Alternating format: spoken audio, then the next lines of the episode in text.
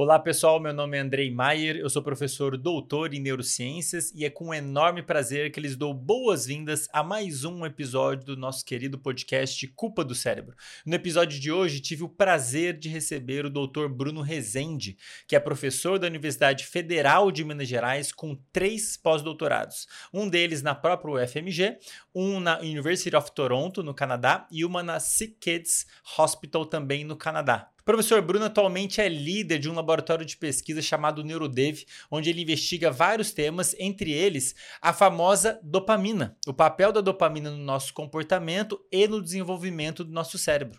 Tanto desenvolvimento saudável, como também no desenvolvimento de transtornos mentais, como por exemplo o TDAH, transtorno do déficit de atenção e hiperatividade e transtornos de ansiedade. Por exemplo, o professor Bruno tem estudos super interessantes investigando a relação entre estresse e a sinalização de dopamina e como ambos podem impactar o desenvolvimento do cérebro, levando o indivíduo a desenvolver ou não certos transtornos mentais. Ou seja, para quem não entendeu ainda, estou falando aqui de um pesquisador que genuinamente trabalha com a tão falada dopamina.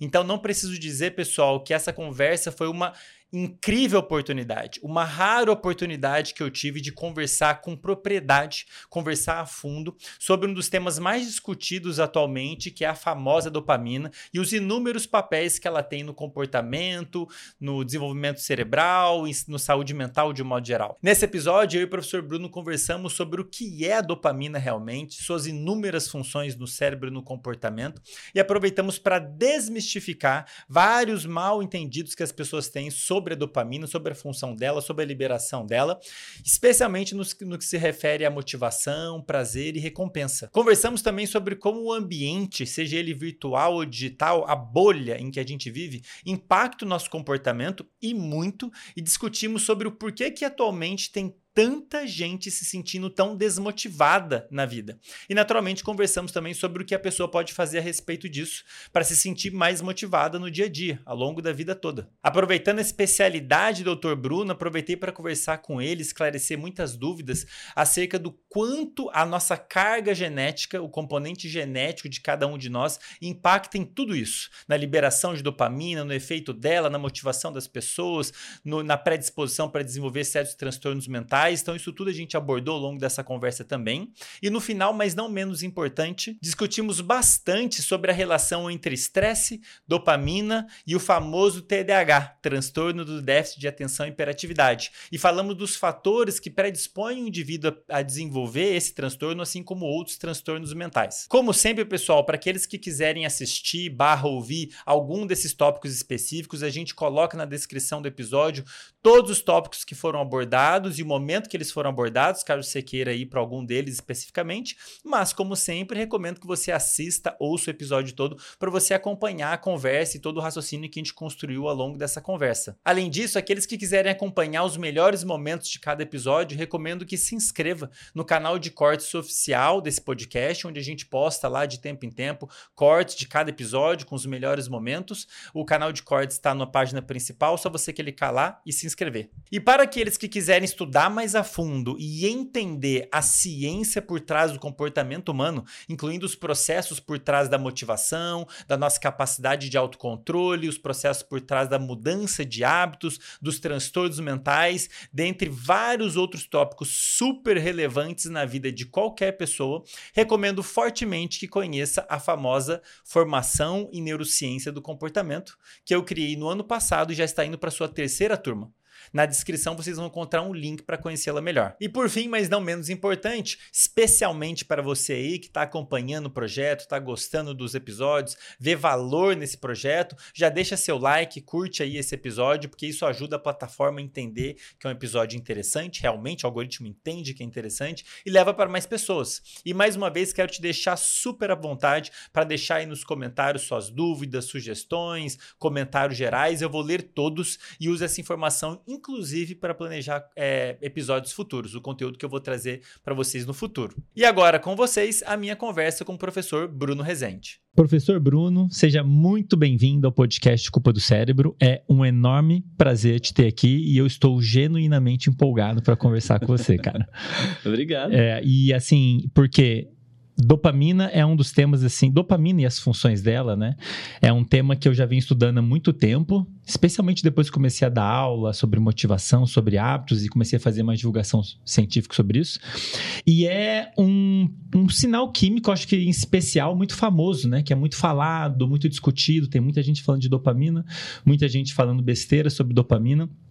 E eu tô genuinamente empolgado, como eu estava te falando, para conversar contigo, porque você é o único ou um dos poucos pesquisadores que eu conheço que eu tenho contato, pelo menos, que trabalha efetivamente com dopamina, cara. Então, assim, eu tô animadíssimo para ter essa conversa com você. E eu queria. Eu acho que seria legal a gente começar mais do geral, talvez, né? Uhum. Se você pudesse falar, indo para a direção que você quiser, quem é a dopamina, e qual é o papel dela no cérebro, no comportamento, nas emoções? Ah, Por então, favor. Não, primeiro, né, agradecer pelo convite. É, a, a, gente estava até conversando, né? Lembrando uhum. que a gente conversou antes lá durante a pandemia. Sim. E, e agora não, tá ficando gigante, tá, tá ficando, ficando tão bonito. É. Né? Bom, é, para falar um pouquinho de dopamina, eu acho que uma das coisas, um dos, uma das curiosidades mais legais da dopamina é é saber quem que a, a, começou a entender o processo da dopamina. Eu uhum. acho que é da, o processo da recompensa que Legal. trouxe um pouquinho para esse uhum. lado. E foi o, o marido da, da Brenda Milner. A, a, pesquisadora, neuropsicóloga lá de Montreal, uhum. que estudou HM, da Nossa, memória. Mas Chama... é, são marido e mulher? É. Né? Peter Milner. É aí o Peter Milner. Não tinha me ligado disso. É muito legal. E aí ele tava com outro cara, eu esqueci o nome dele. Um, ah, eu esqueci o nome dele. Mas ele, os dois, eles queriam saber onde era o centro do prazer, né? Do, do, que o pessoal tava estudando na época. E um, Olds, o cara chama James Olds. Uhum. Aí, e eles colocavam eletrodos para saber onde eram aquelas regiões, que era uma ideia ainda meio. Um, anatomia funcional. o centro do prazer. Isso. É, anatomia funcional que o pessoal queria saber, uhum. que o pessoal queria saber. Ainda tinha esse viés. E na hora que eles colocaram os eletrodos, o, um dos ratos, o James Old, ele ele tava com pressa, eu não sei se ele tava cansado, eu não sei essa parte da fofoca, né? Mas aí, nesse processo, ele, quando ele colocou resina, a resina não deu tempo de secar, e aí ele encostou, o, o, o, rato mexeu, e o eletrodo ele mudou um pouquinho da formação reticular, que é onde a hipótese deles era que a formação reticular estava envolvida com prazer. E aí ela mudou um pouquinho, foi mais ali hipotálamo por uma via que vai para o núcleo accumbens, né? Uhum. É, que o pessoal sabe que está associado bastante a, a, comportamento de direcionamento de prazer.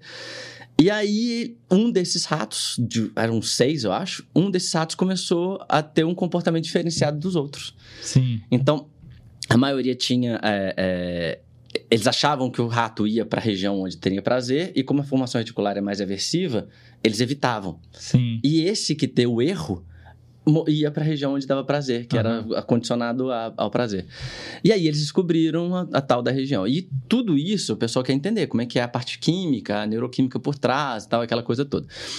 É, e aí, obviamente, o pessoal descobriu o que, que era um, uma das aminas, né? Um dos uhum. neurotransmissores, que é a dopamina. E aí a dopamina ganhou um destaque a, a por, porque ele está envolvido, né? A gente sabe que a dopamina está envolvida com muito comportamento, muitos comportamentos. E a gente descobriu uma coisa que é interessante. Uh, depois, né, lá na década de 60, mais ou menos 70, descobriu que tinham neurônios na, na, na região mais do, da parte, de, é, como se fosse o tronco, do, não, não seria o tronco cefálico, né? Mas o tronco da árvore do cérebro, descobriram que tinham grupos de neurônios que produziam muito dopamina naquela região. É lógico, a gente tem assim. É, é uma coisa que é, é, é importante o pessoal entender que existem produções de dopamina no cérebro inteiro. São, só que são leves, são pequenininhas. Então, uhum. se você faz um contraste, não é uma região que você fala assim, nossa, produz muita dopamina. Não, produz um pouquinho. Mas tem algumas regiões, alguns grupos celulares nessa parte mais do, do alicerce do cérebro uhum. que, uh, é, que produz muita dopamina e joga dopamina, joga assim, né? Também de novo, né? Dentro da linguagem. Tem trilhos, é como se fossem trilhos de trem, é, que são os axônios. Então, uhum. eles jogam esses trilhos para regiões específicas do cérebro. Então, ela produz numa região e joga numa outra parte do cérebro. E aí a gente sabe, hoje são quatro é, circuitos que a gente conhece bem do sistema dopaminérgico. É, uma que é substância negra uh, ao estriado, negro estriatal, mesocortical, que é do mesencéfalo para o córtex, mas uma forma generalizada do córtex. Uhum.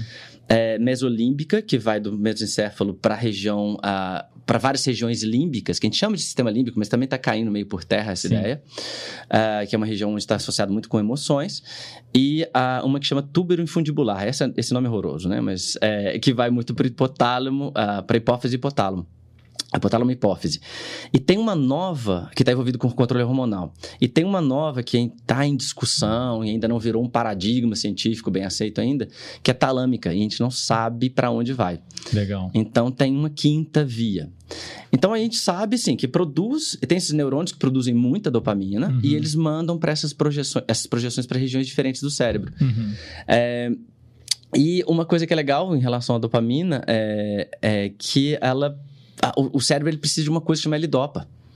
Então, o L-dopa é uma coisa que você vai se alimentando, ele vai entrando no seu corpo, é, e aí quando ele, ele, ele passa pela barreira hematocefálica, aí o neurônio recebe, digere, ele transforma L-dopa em dopamina, e aí ele fica pronto para liberar. Aí só uma coisa assim a mais que eu acho que é legal é sair do neurocentrismo. Certo. Porque a gente descobriu como o neurotransmissor, por isso a gente chama de neurotransmissor. Uhum. Né? Mas se você olhar a dopamina, a dopamina não está só no cérebro. Linfócito produz dopamina, adrenal produz dopamina. Então, várias, vários órgãos. O corpo é uma gambiarra, né? Uma gambiarra horrorosa da evolução, né? Sim. É, e ele, ele tem vários núcleos diferentes, várias diferentes células que ficam produzindo dopamina. Então, Hoje, o que a gente sabe atualmente, a dopamina modula a sinalização de neurotransmissores, ó, de, de a, linfócitos. Então, a sinalização imunológica ela é modulada por dopamina. Só que a gente chama de neurotransmissor porque a gente descobriu no cérebro. Então, nesse caso, a gente fala que a dopamina ela tem uma função imunomoduladora.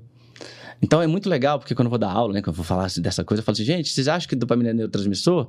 Aí o pessoal fala assim, é. Aí eu falo assim, como biólogo, né, eu falo assim, depende. Se for produzido dentro do sistema imunológico, não é neurotransmissor, é imunomodulador. E a mesma coisa quando eu falo assim, e quando vocês pensam em citocinas? Eles falam, ah, é imunomodulador. Eu falo, depende. Porque se for produzido dentro do sistema nervoso central, pode ser neuromodulador. Uhum. Entendeu? E eu acho isso muito legal, pensando nessas gambiarras. Legal e importante. Isso é um ponto importantíssimo, Bruno, que legal que você levantou essa bola, esclarecer, porque eu vejo muita gente falando de dopamina, mas eles sempre trazem de uma forma muito simplista uhum. E esquece de considerar esse fato que é um trata-se de um sinal químico que é produzido em diversos. Eu estava pensando só no sistema nervoso. Uhum. Eu nem tinha me ligado de dopamina ser produzida, produzida fora do sistema nervoso, que tem lá suas várias outras funções. Mas uhum. mesmo que a gente olhe só o cérebro, ela é produzida em várias regiões, é liberada em várias outras regiões e tá, participa de várias funções, né? Uhum. Porque geralmente a dopamina é muito relacionada e de fato ela tem esse papel importante. A questão da, de codificar com a recompensa, prever recompensa e motivação, informação formação de hábitos, mas vai muito além disso, né? Uhum. Um ponto para dar um exemplo para as pessoas, dopamina está super envolvida, por exemplo, com a execução de movimento. É. Né? Então, o pessoal fala de, é, muito, tenta simplificar e fala: ah, o que, que eu tenho que fazer para aumentar minha dopamina? É. Eu fico assim, gente, não é tão simples assim. E é. para que, que você quer aumentar sua dopamina? Está envolvida com muitas coisas, é. né? E, eu, e você estava falando das vias, é, me lembrei até de uma que está sendo caracterizada em primatas, parece que só em primatas que tem, incluindo nós, humanos, primatas, uhum. que é uma via, só para quem quiser depois olhar aí com mais cuidado, né? Que sai da substância nigra, uhum. que é uma região que, inclusive, está afetada na, na, doença de Parkinson. Parece que tem uma via dessa região para o córtex. Então, tem uma via de, que libera dopamina no córtex, parece que está envolvida em nos permitir ter mais controle uhum. atencional, cognitivo, e parece que está presente só em primatas. Eu e acho... parece que se desenvolve, eu não sei, se, esse eu já vou chutar um pouco, você uhum. vai saber melhor do que eu. É, se desenvolve especialmente na adolescência, eu acho. Eu Olha, sei que algumas vias é, dopaminérgicas que chegam no córtex pré-frontal.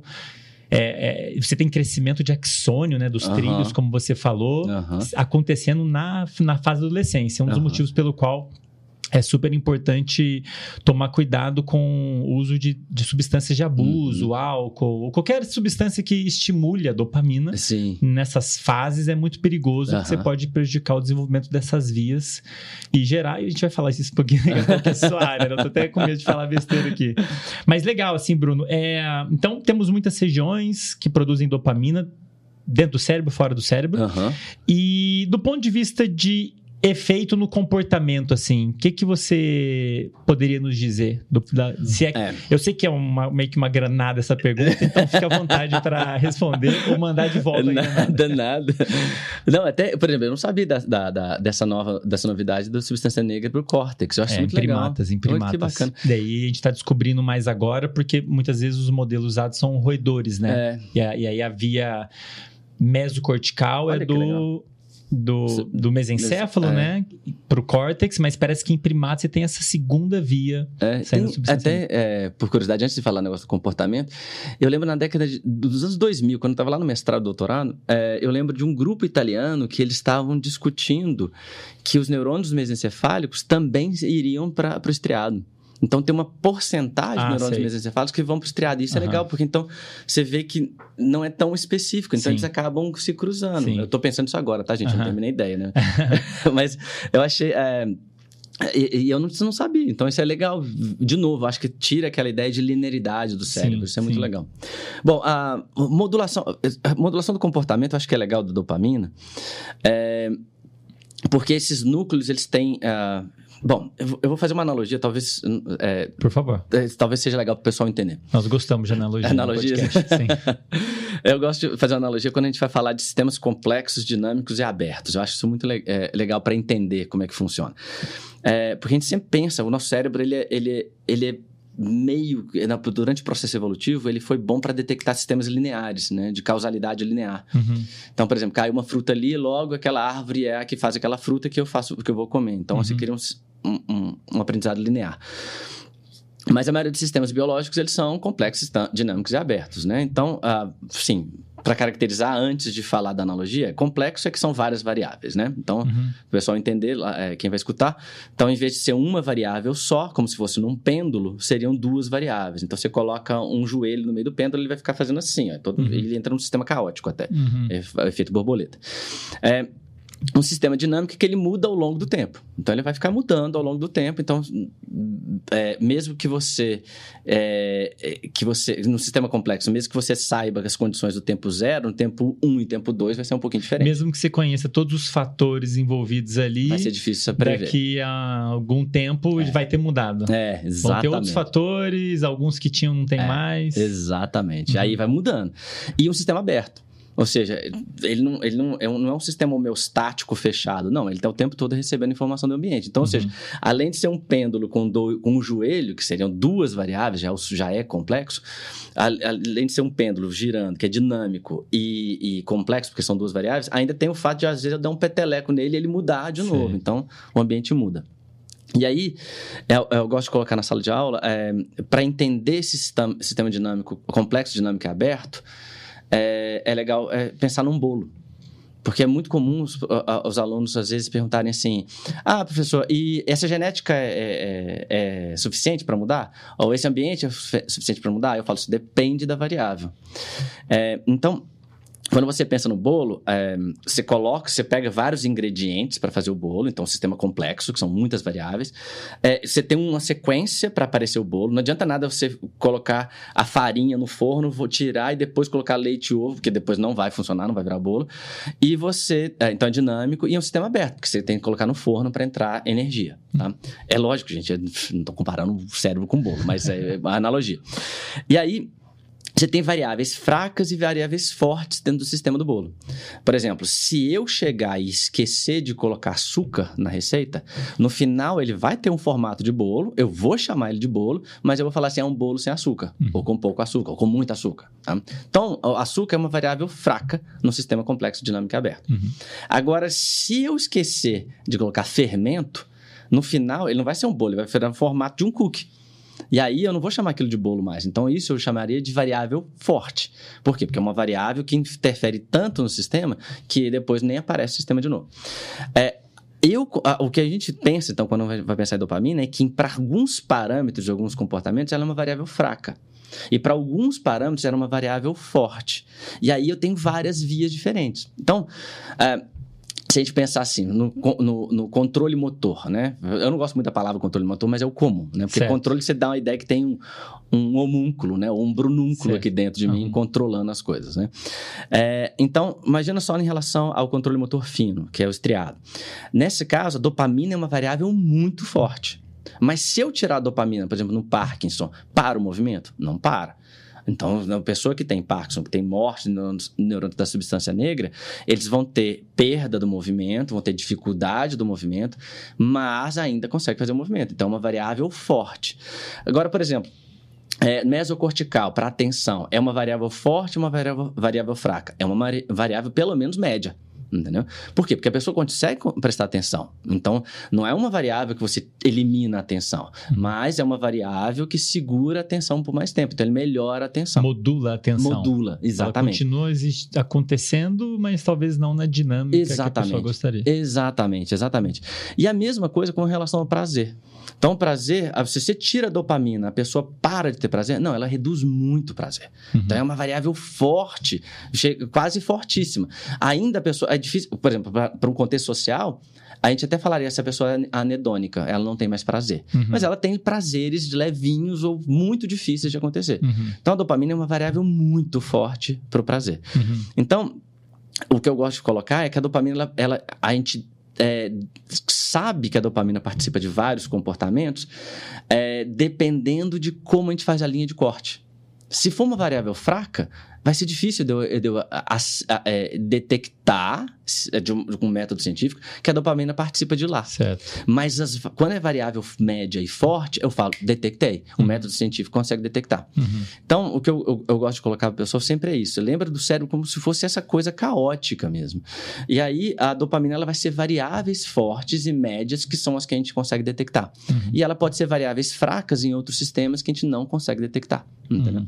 Então, ela participa, assim, geralmente com variável média e forte, é motor, que é nível estriatal, é, atenção e processos cognitivos, a, a, que é mesocortical, mesolímbica para alguns processos emocionais, principalmente prazer, mas também para ansiedade, o que eu acho interessante, pessoal lembrar. Vamos falar disso é, logo, logo. Para produção de hormônios, né, para liberação de hormônios, é, a tuberofindibular findibular, e aparentemente para filtragem de estímulos sensoriais, que seria a talâmica, que é a, o que o pessoal ainda está estudando para descobrir. Nossa, legal isso. E provavelmente essa última que você falou tem a ver com cognição, atenção, porque é. o tálamo funciona como pois um é. filtro, é. né? Imagino que ela atue nos, nas áreas envolvidas com autocontrole, vamos colocar é. assim, e também em outras regiões envolvidas com a entrada sensorial, Sim.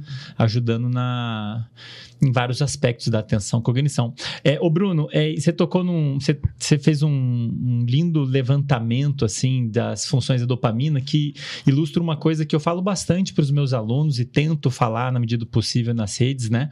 Porque a gente ouve o pessoal falando muito de comportamento, comportamento, e eu acho que muitas pessoas não entendem que comportamento é um fenômeno complexo é. que vai desde resposta emocional uhum. até mudanças cognitivas atencionais e o movimento em si, né? Então, assim, uhum. São várias. Existem vários aspectos. E, e uma das coisas que me fascinou muito quando eu comecei a estudar mais a fundo, e eu já era professor quando eu comecei a entender mais a fundo esses circuitos que você ilustrou.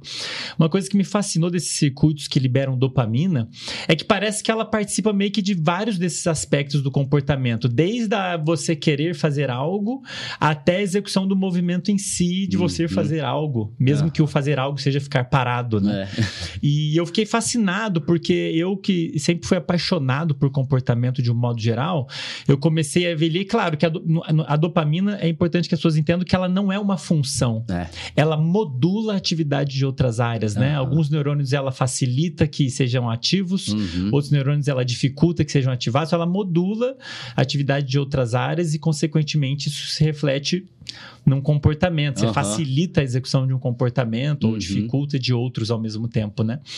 E eu fiquei fascinado, Bruno. Eu comecei a caramba, parecia que eu tinha visto ali, depois eu comecei a estudar mais a fundo aonde a dopamina é liberada, comecei a estudar mais a fundo o corpo estriado, que uhum. eu particularmente acho lindo. E come, o negócio começou a finalmente fazer sentido para mim, porque no livro texto, não sei se você tem essa impressão, a gente vê o conteúdo muito embolocado e separado. É. O, o estudante vê controle motor autor em vários detalhes, assim, que eu acho até desnecessários. Aí lá depois eles veem um capítulo de motivação e Aham. algum outro eles vêm de emoção. E até hoje eu não encontrei nenhum livro que integrasse isso, né? Uhum. Pra fazer. Porque o comportamento, eu gosto de falar para os alunos, né? é, de um modo geral, a gente põe em caixinhas. Uhum. Mas o nosso cérebro não tá nem aí, ele tá funcionando como um todo, né? É um circuito grande, complexo, cheio de sinal químico, a dopamina tá ali no meio, modulando. Mas no final é tudo muito integrado, emoção integrada com atenção, integrado com movimento, uma coisa afeta o outro, né? Agora, bom, fecha parênteses. É, queria só é, ver o que, que você acha do seguinte, porque tem um ponto aí de todas essas funções que você comentou, em relação a prazer. Aham. Existe uma diferença.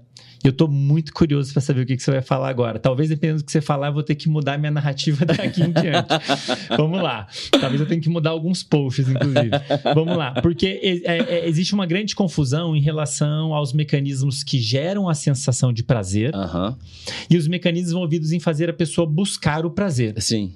No, no meu entendimento, a dopamina e os circuitos dopaminérgicos estão envolvidos mais no segundo, em Aham. fazer a pessoa buscar o prazer, Uhum. seja lá qual for. Uhum. E aí a percepção de prazer talvez possa envolver um pouco a dopamina, não sei dizer, mas aí já entraria em ação Sim. outros sinais químicos, Uhum. endocannabinoides. Sim. Essa leitura tá correta? Sim. Ufa, beleza.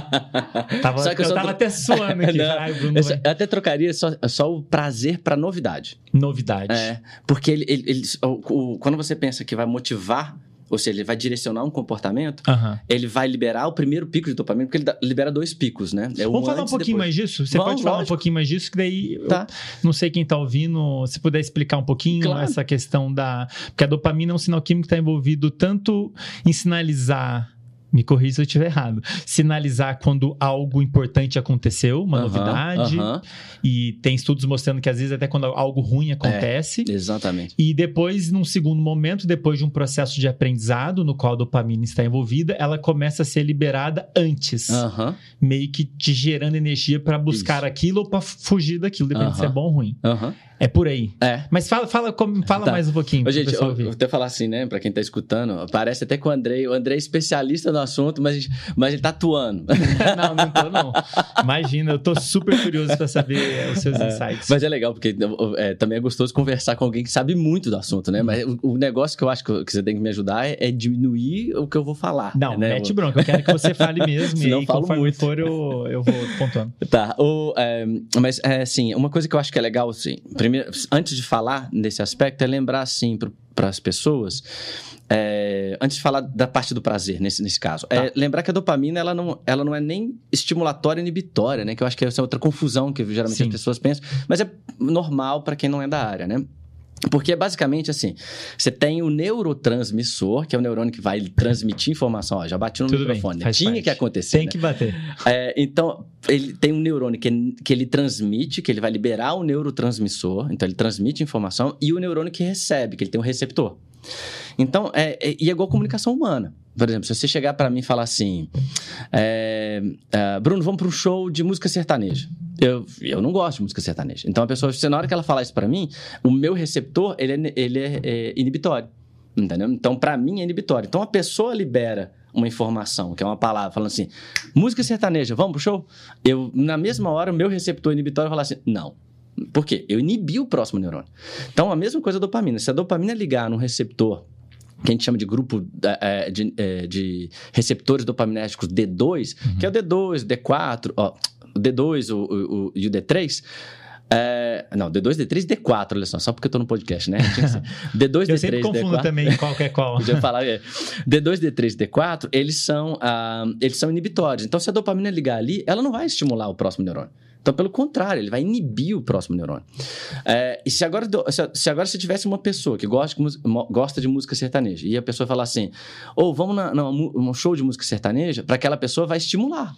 Uhum. Então, o receptor dela é positivo para isso. Então, se for receptor D1 ou D5 no outro neurônio, neurônio que vai escutar, que vai receber informação, aí vai estimular esse neurônio. Então, aí entra assim, quando a gente vê, né, pessoas que não são da nossa área, que não trabalham com a gente, e já, às vezes finge que sabe muito, né? Que também tem que só, só falar com, É. com autoridade que parece que sabe Parece muito, né? que sabe. É, a- aí o que acontece? Essas, é, é, é, eles, eles sempre colocam a dopamina vai estimular outro neurônio. E, de novo, dentro da biologia a gente já sabe, depende. Depende de qual receptor que vai estar tá lá. Então, você vai liberar aquilo lá. E a gente vai falar do núcleo accumbens porque tem os dois receptores do núcleo accumbens. Sim. Então, é, é, e aí, o núcleo accumbens está envolvido com essa, ou esse recompensa, né, esse prazer, e também direcionamento de comportamento, que é motivação. Então, vai ser depende. E aí, eu ainda eh, coloco o, o, o, mais uma variável no sistema. De novo, é o sistema complexo dinâmico aberto que é qual que é o tipo de neurônio que vai estar ali depois. Então, por exemplo, se o neurônio que vai escutar, ele é um neurônio estimulatório, aí eu posso estimular o estímulo uhum. ou eu posso inibir o estímulo. Uhum. Né? Agora, se for um neurônio que é inibitório, eu posso estimular a inibição ou inibir a inibição. Então, menos com menos dá mais, aí vai aumentar a atividade do outro lado. Então, ainda tem essas variáveis que eu acho que são sempre importantes, que às vezes as pessoas não... Elas colocam de uma forma, de novo, muito linear para o núcleo accumbens. Se eu colocar dopamina no núcleo accumbens, que seria né, nessa parte de motivação, prazer, é, a pessoa fala assim, aí vai dar prazer, ou vai dar motivação. Eu vou sempre responder, depende. Vai ligar no D1 ou vai ligar no D2? Ele vai ligar no, no, D1 do receptor glutamatérgico, ou do neurônio glutamatérgico, ou seja, vai estimular o neurônio glutamatérgico, que é estimulatório, ou ele vai ligar no D1 do neurônio GABAérgico, que é inibitório depois. Então, tudo depende. O neurônio sempre, o cérebro é sempre uma sintonia fina, ele é analógico, ele não é digital. Essa sinalização de potencial de ação é analógico, uh, digital. O resto é tudo analógico. Então, sempre vai no depende. Bom, um, o que, que, a gente sabe então nesse processo todo, que eu acho que é legal? É, quando a gente olha essa sinalização de liberação de dopamina, então vamos começar primeiro pelo neurotransmissor. Quando libera dopamina no núcleo accumbens, em, em, em sinapses de neurônios no núcleo accumbens, a gente vê é, que o comportamento, quando o animal ele vai para a região onde ele sabe que ele tem prazer, ou seja, né? Vamos pensar no experimento. Você tem um camundongo, um rato ou um humano. Vamos pensar uhum. no humano, né? Sim. Vou tentar generalizar dos Sim. camundongos e outros primatas para o humano, tá? Então, imagina só, você vai para uma casa de, da noite que você curte, alguma coisa assim, ou um cinema. Você vai para o cinema. Na hora que você vai para o cinema, antes de você ir para o cinema e você não sabe o filme, você não sabe se o cinema é legal, tal, essa coisa toda, você vai ter a liberação de dopamina, que é um, um, um motivador, que ele, ele, aumenta o comportamento de motivação, de direcionamento de comportamento daquele animal. Aumenta as chances do comportamento de ir ao Isso, cinema. Melhor do que eu estou falando. Isso, aumenta a chance daquele, daquela pessoa querer ir, tá? Uhum. Dela ter desejo, tá? Certo. Aí, porque vai emergir o desejo com essa ativação, né? Aí o que acontece? Então ele dá um primeiro pico. Se depois a pessoa chegar lá e vamos supor que ela vai encontrar um date. Se o date não tiver lá, deu bolo, aí não dá um segundo pico de dopamina. Uhum. Então isso causa uma sensação de frustração. Então a dopamina ela participaria tanto da motivação inicial quanto do prazer depois. Só que o prazer ele acontece é, é, é, ele é formado quando a pessoa vai para o cinema, combina com o date de encontrar lá e o date está lá. Aí isso cria a memória do prazer. Então, não é que ela vai dar o prazer em si, ela vai ajudar a formação da memória do prazer. Certo. Só que a memória não é formada no núcleo accumbens. Certo. Né? Quando você está passando, você pensa assim, você vai encontrar a pessoa, você está num ambiente, um ambiente agradável, você olha a pessoa, a voz da pessoa que você gosta, é, o cheiro da pessoa que você gosta, tudo isso ativa regiões diferentes do cérebro. Então, vai ativar o córtex auditivo na hora que ele é, estiver falando, ou ela estiver falando, o córtex visual na hora que vê a pessoa, a, o piriforme, quando ele sente o cheiro, tudo isso, regiões diferentes do cérebro, formam essa constelação de atividade e o núcleo accumbens ajuda a formar essa memória de prazer. Então, não dá para falar que o, o núcleo accumbens é o do prazer. Certo. Ele é junto com outro, igual você falou, é em conjunto com outras constelações, outras regiões que estão sendo ativadas. E ele, a mesma coisa quando ele dá a motivação. Então ele dá o primeiro pico, que é da motivação, e o segundo pico de liberação, quando a pessoa tem a, o retorno de que, não, deu prazer, foi uhum. legal. E quando não dá prazer? Dá um pico de dopamina ali, não dá o pico de dopamina no núcleo accumbens, mas tem ativação dopaminérgica, mas não é uma variável fraca na amígdala. Não é essa amígdala, viu, gente? Não é essa de cá, não. É a amígdala uhum. lá no meio do cérebro. Aí ativa essa a, a amígdala do meio, lá no meio do cérebro, que uh, leva uma sensação de aversividade, de uhum. desprazer, ou de uma coisa ruim. Então a dopamina participa, mas o variável fraca no, no, no, na amígdala. E é uma coisa que eu acho que é legal, que a gente, que da biologia, a gente gosta de evolução, é mas por quê, né? É, os dois estariam tão ligados, núcleo accumbens, amígdala e essa dopamina participando no meio dos dois. Porque ao longo do processo evolutivo, é, não chamava, não tinha essa separação, chamava complexo amidaloide. Você olha no peixe, ele tem um complexo amidaloide. Aí lá no meio tem núcleo accumbens e, e amígdala. Eu não sabia disso. É muito legal. Que legal. Mesmo, né? Deixa eu abrir um parênteses, claro. Bruno, porque o pessoal... Vamos continuar a partir desse ponto que tá, tá legal. É, a amígdala são duas bolotas que tem ali no meio do cérebro, como o Bruno comentou, nessas bolas que tem no pescoço. E elas estão envolvidas com um processamento emocional, de um uhum. modo geral. Talvez, eu não sei se eu posso, não sei se eu posso dizer isso, mas eu costumo dizer para fins didáticos, está muito envolvida com, especialmente, talvez, com resposta de medo, estresse estresse.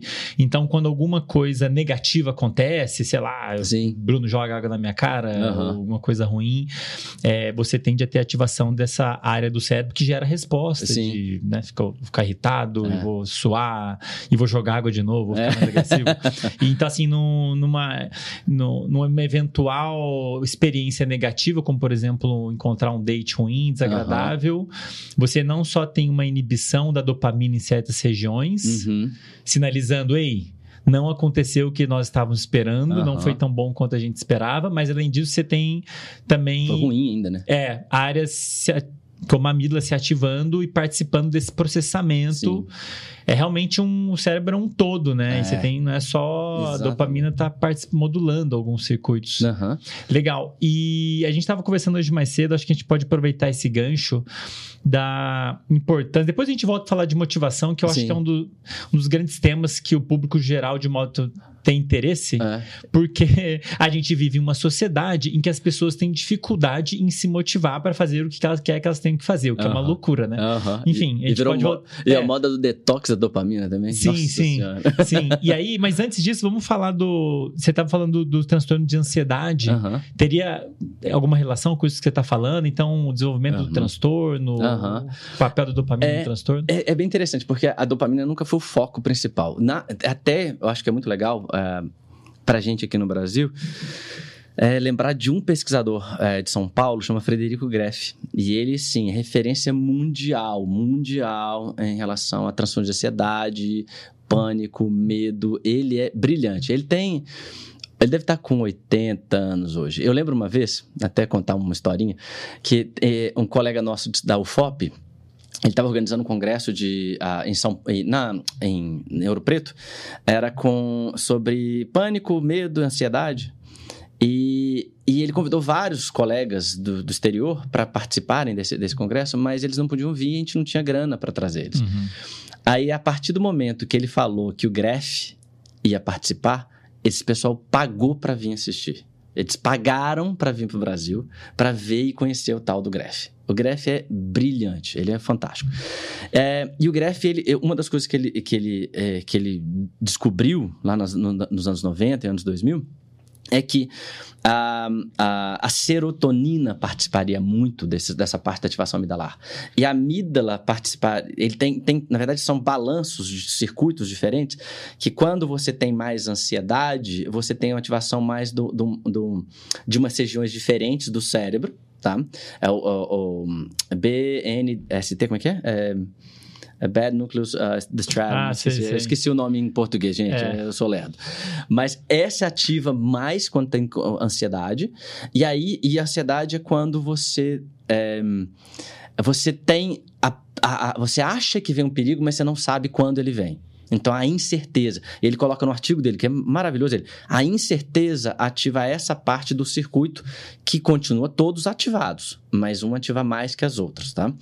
Aí, quando o animal vê que o perigo aparecendo, aí não fica mais ansiedade, vira medo. Uhum. Porque agora é certo, mas está longe. Aí ativa muito a amígdala. E aí, quando o perigo chega na pessoa, aí já não é nem medo, é pânico. Aí ativa muito a substância cinzenta periaquedutal. Então, quem descobriu e quem criou esse modelo foi o Greff, o Frederico Greff. E aí o que participa mais, o que ganhou muita força por causa do, do Frederico Greff, foi serotonina. Então, a serotonina, a, a, ele descreveu a, a sinalização serotoninérgica para esse, que é ansiedade, medo e pânico. É, Depois, com o tempo, a gente viu que as aminas participam disso. Serotonina é a mais forte, a variável mais forte, mas dopamina e noradrenalina também. Então, a dopamina ela participa, e ela participa não somente nesse circuito, que é a variável fraca, mas se você tem uma surpresa, ou seja, se você tem uma novidade acontecendo, você vai ativar o núcleo. Uhum. E você vai ativar, você vai ter liberação de dopamina nessas regiões.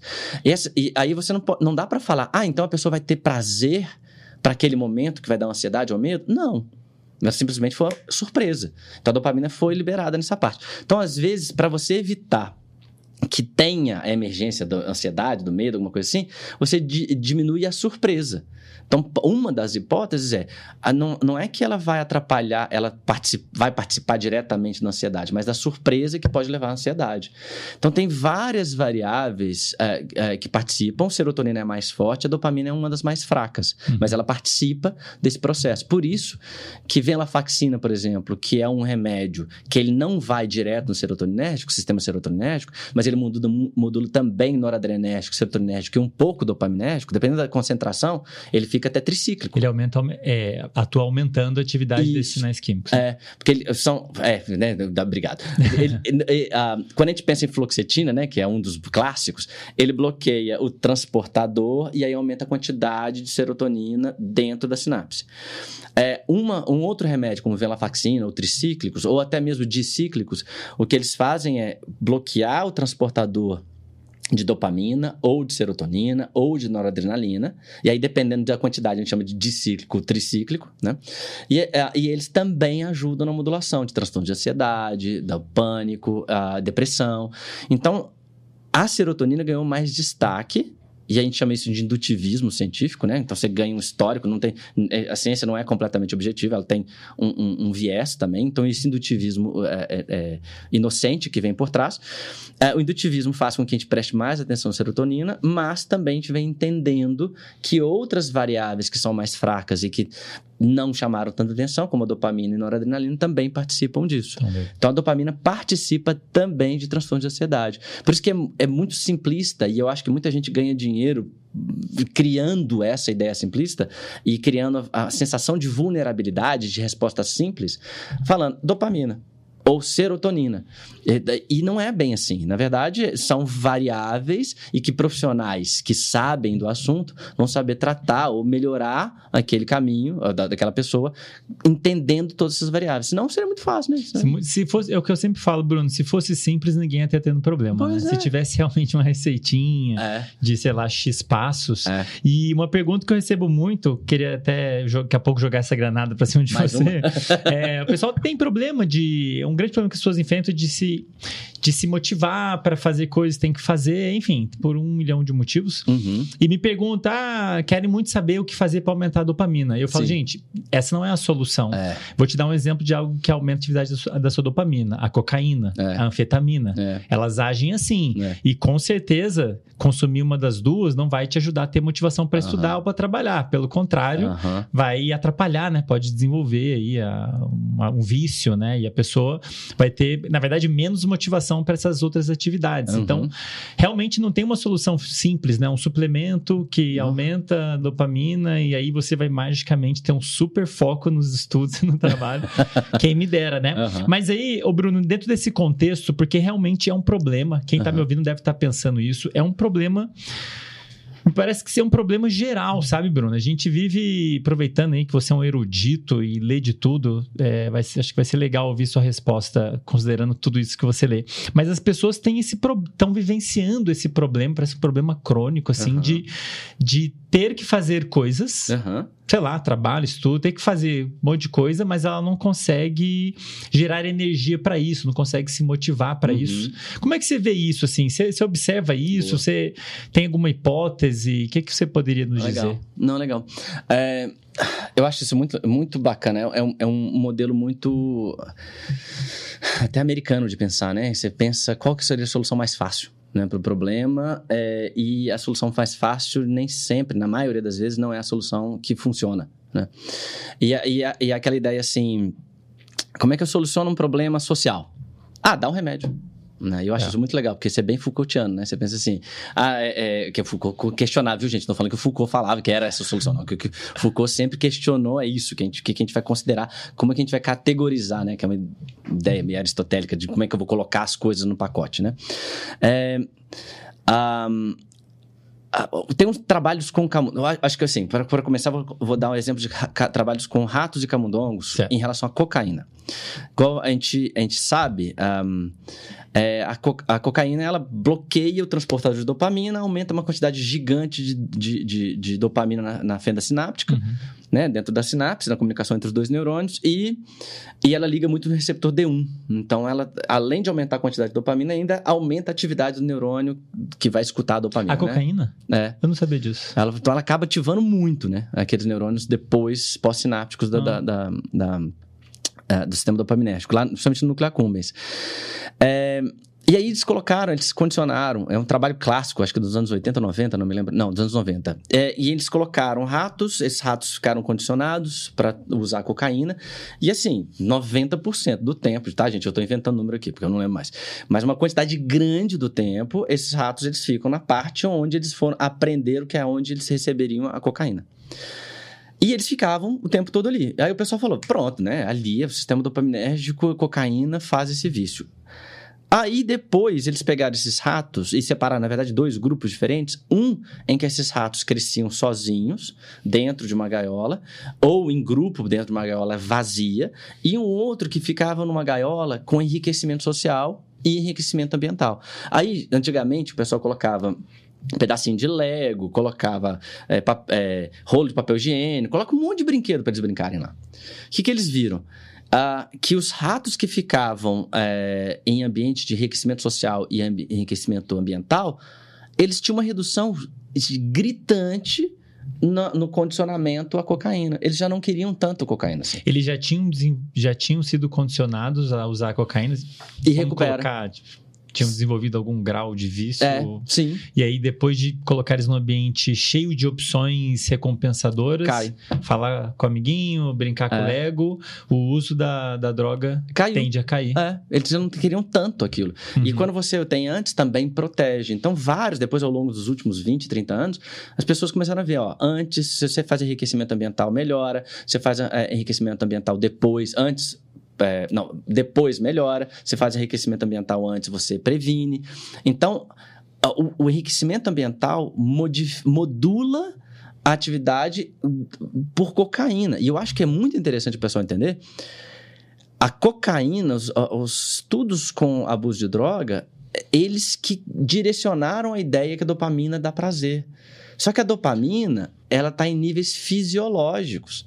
E a droga está em níveis farmacológicos externos. A gente chama de exógenos, né? Ou seja, a ativação da dopamina pela droga é muito maior do que o Muito. nosso corpo mesmo consegue Exatamente. ativar, né? Exatamente. Então, assim, se você consegue recuperar um, de um, de um- no nível de vício daquele rato ou daquele camundongo com enriquecimento ambiental, imagi- é, e, e, e num- num sistema que é farmacológico, exógeno, imagina farmacológico, exógeno, imagina então no caso de coisas que são fisiológicas, como é, é, é, é, o celular, ou atividade física, Uhum. ou sexo, ou pornografia, é possível recuperar, óbvio. E tudo através do quê? Do enriquecimento ambiental. Uhum. É, então, a- a- o que eu acho que é interessante nesse caso é dopamina participa, ela é forte, tem esses estímulos que fazem com que a gente fique muito viciado, sim, e eles são exógenos. Agora, quando é no sistema endógeno, no sistema fisiológico, não é tão forte quanto a gente imagina. Uhum. Então, às vezes, as pessoas usam e é muito comum, a gente está vendo isso muito. O pessoal, quem quer abusar né, da situação, é, usa muito a- a- essa ideia, criando um sistema de vu- vulnerabilidade para a pessoa, e ela compra essa ideia de vulnerabilidade, e aí que ela fala assim: não, tem que cortar a dopamina. Né? Porque essa é a solução. Uhum. E aí você vai pensar o seguinte: não, então tem que usar algum medicamento que faça uma inibição dessa da, da, da, da atividade dopaminérgica, que aí eu consigo melhorar a minha vida, tal, tal, tal. Então não é, não é tanto dessa forma que o pessoal coloca. É, Então não tem nenhum é, remédio específico, não vai ter um agente farmacológico que seria para isso. Eu até agora esqueci qual era a pergunta, falei tanta coisa. É foda, não, eu né? perguntei, mas tá legal, eu tô curtindo. Eu, eu, gente, eu me Eu vou abandonar o roteiro porque a conversa é livre, assim, dá mais legal. É, eu queria saber seus insights do porquê que as pessoas estão tendo tanta dificuldade hoje de se motivar pro que elas têm para Ah, fazer. é verdade. Assim, é um problema do sistema de motivação ou Ah. é um problema do que elas têm para fazer ou é os dois? Puta merda, eu falo pro caralho, é isso que dá. Não, mas tava ótimo. Eu tava assim, hipnotizado. Mas pelo menos tem que concluir, eu tenho que concluir no Concluiu. caminho certo. Depois a gente volta nesse ponto, talvez. É, mas, é, assim, é, é um... Queria os os seus insights desse... E aí, enfim, dá pra gente... Dá pra você responder usando, enfim... É, não, aí fala- Dado é. científico, dado Sim. da sociologia. É, eu acho que é legal nesse caso, assim, é lembrar assim, como a gente, a gente, ah, a gente tem uma tendência, e isso é clássico de capitalismo, né? O capitalismo, ele, ele tem uma ideia que é é uma ideia falsa de darwinismo, que você vai pro, você vai selecionar o que é ruim e você vai para o ponto alto. E se fosse isso, a gente não teria espécies diversificadas, né? Uhum. Então, ah, você tem que ter al- algo que pressione para criar diversificação. É, a- a- o que a gente sabe que funciona até hoje é Estado, né? O Estado vai pressionando, vai impedindo para que criem, no, criem novas, é, é, novas ramificações de diversificação, senão a espécie ela acaba, Uhum. né? É um problema forte da ideia darwinista antes da, da, da genética, né? Então, você precisa de um, de um estímulo ambiental, uma pressão ambiental para não deixar o acúmulo numa espécie só.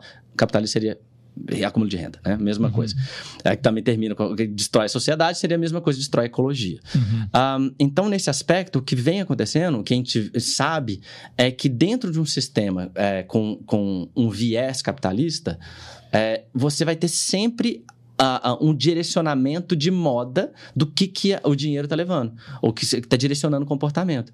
Então, as pessoas vão para um ponto específico, que é isso é o que dá prazer nesse momento da moda, do contexto cultural. Certo, as pessoas estão buscando algo, não porque talvez elas realmente queiram ou almejem, mas estão indo na conformidade social, né? isso.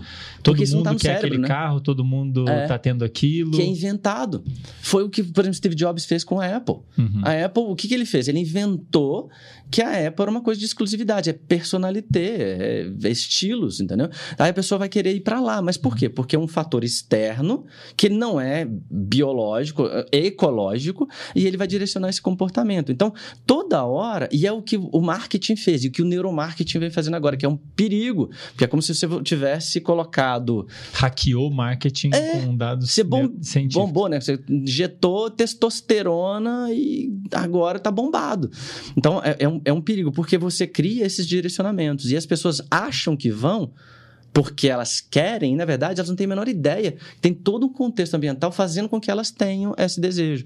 Tem um trabalho de 2007, ou não, 97, que ficou clássico nisso, que eles colocaram uma loja de vinhos e, e a loja de vinhos tinha vinhos franceses e vinhos alemães. E aí, por uma semana, eles tocaram música francesa, e não sei se foi uma semana ou um dia. E depois, num outro dia ou outros dias, eles tocaram música alemã. A proporção de compra de vinho francês e alemão foi de 75% a 80%, de acordo com a música. E quando você pergunta para o cliente, o cliente fala assim: Ah, porque eu quis. Você quis porque você estava escutando música francesa. E isso tava- induziu, entendeu? Então, acho que isso é interessante porque a- a, o contexto ambiental, quanto mais diversificado, maior vai ser os escapes que a gente pode ter comportamentais para ter prazeres diferentes e que a gente não fique só numa coisa que pode dar ah, ah, causar uma dependência, causar um problema. É lógico, assim. Acho que é muito importante colocar assim. Ah, Bruno, então quer dizer que não tem vício? Tem. Tem pessoas que são viciadas em pornografia, tem pessoas que são viciadas em celular, tem pessoas que são viciadas a, a- a- a Exercício físico. Exercício físico, perfeito. Então, assim, tem pessoas que são viciadas, mas elas são poucas pessoas. O que a gente cria é um viés de confirmação. Então, por quê? Porque essas pessoas têm alguma variação individual, provavelmente genética, que faz com que elas tenham uma resposta maior que o fisiológico da grande maioria da população. Mas a gente não pode pegar esse grupo de popula- de- populacional e usar isso como regra para o resto. E o que a maioria das pessoas fazem, ou, ou, e, às vezes eu acho que até por desconhecimento, é usar isso e falar assim: olha, essa é a solução da sua vida, para. Só que você vai tirar, talvez, um prazer que essa pessoa tem e que ela pode continuar tendo, Uhum. só que num contexto de diversificação de prazeres, isso fica saudável. A gente vê isso com drogas, né? Uhum. Quantos agora os trabalhos mostram que se problemas sociais são mais fortes que problemas de drogas? Porque você vê pessoas que não têm problemas de vício de drogas, para algumas drogas, viu, gente? Cocaína e heroína continua sendo horrível, tá? Mas para algumas drogas que elas são mais leves, é, elas, elas ah, não causam dependência, elas têm um contexto é, é, que podem ser até vantajosos para uma sociedade, porque ela vai dar prazer, vai acalmar, vai diminuir a ansiedade dessa pessoa, mas no contexto em que ela não está em aversão. Porque senão vai ser o único caminho que ela vai ter. O único caminho para ela ter prazer naquela vida. Sim. E aí, esse é o problema. Então, quando o pessoal fala assim, ah, né, gente, essa é a minha opinião, eu sei que ela vai ser polêmica. Mas, é porque baseado em ciência, tá, gente? Dados científicos. Então, às vezes a pessoa fala assim, ah, tem que proibir drogas. Vamos proibir drogas que isso vai acabar com o problema de vício de drogas. Não. Porque aquela pessoa, ela não tem mais nada que faça com que tenha ativação do núcleo accumbens dela. Uhum. Ou que tenha ativação de outros circuitos que estão envolvidos com prazer. Então, a diversificação, você investir em diversificação de prazeres, diminui com que essa pessoa tenha um direcionamento único para o comportamento. Perfeito. Ah, Bruno, você tá. Nem, nem fazia parte do roteiro, mas eu vou aproveitar porque acho que esse é um tema muito relevante, muito discutido. E é le- muito legal a tua opinião de um pesquisador que trabalha com, com uma das sinalizações super envolvida nesse processo de vício e tudo mais, né? Eu gravei um episódio sobre vício, até sobre o tratamento de vício, e até um- Legal. exatamente um ponto que eu comentei é, é esse, né? Do ponto de vista clínico, o grande problema do vício, seja lá qual for, é que ocorre o, o cérebro, de certa forma, ele é meio hackeado, especialmente se for uma, uma- um fármaco, né? Aham. Então, hackear o cérebro não é uma coisa boa necessariamente, como colocam aí, né? E o grande problema é que você liga um ciclo vicioso ali no cérebro de ativar, envolvendo a ativação da a liberação, a ativação da dopamina, que faz a, a motivação da pessoa para consumir a droga, seja lá qual for, aumentar desproporcionalmente em relação às outras Boa. atividades. Aham. Esse é o grande problema, porque daí a pessoa começa a negligenciar É. atividades importantes de autocuidado, de interação com os filhos, com a esposa, com o Aham. esposo, trabalho, estudos, né? E parte do tratamento, como você colocou, é a pessoa passar por um processo de enriquecimento ambiental, né? Uhum. Você enriquecer o ambiente da pessoa no sentido dela ter outras opções, como se fosse os casos dos ratinhos, né? Sim. O Lego, no É. caso do ser humano, você vai ser a reunião do, do AA, por exemplo, Aham. interação social é fundamental, Sim. prática de exercício que pode ser é uma atividade naturalmente recompensadora Aham.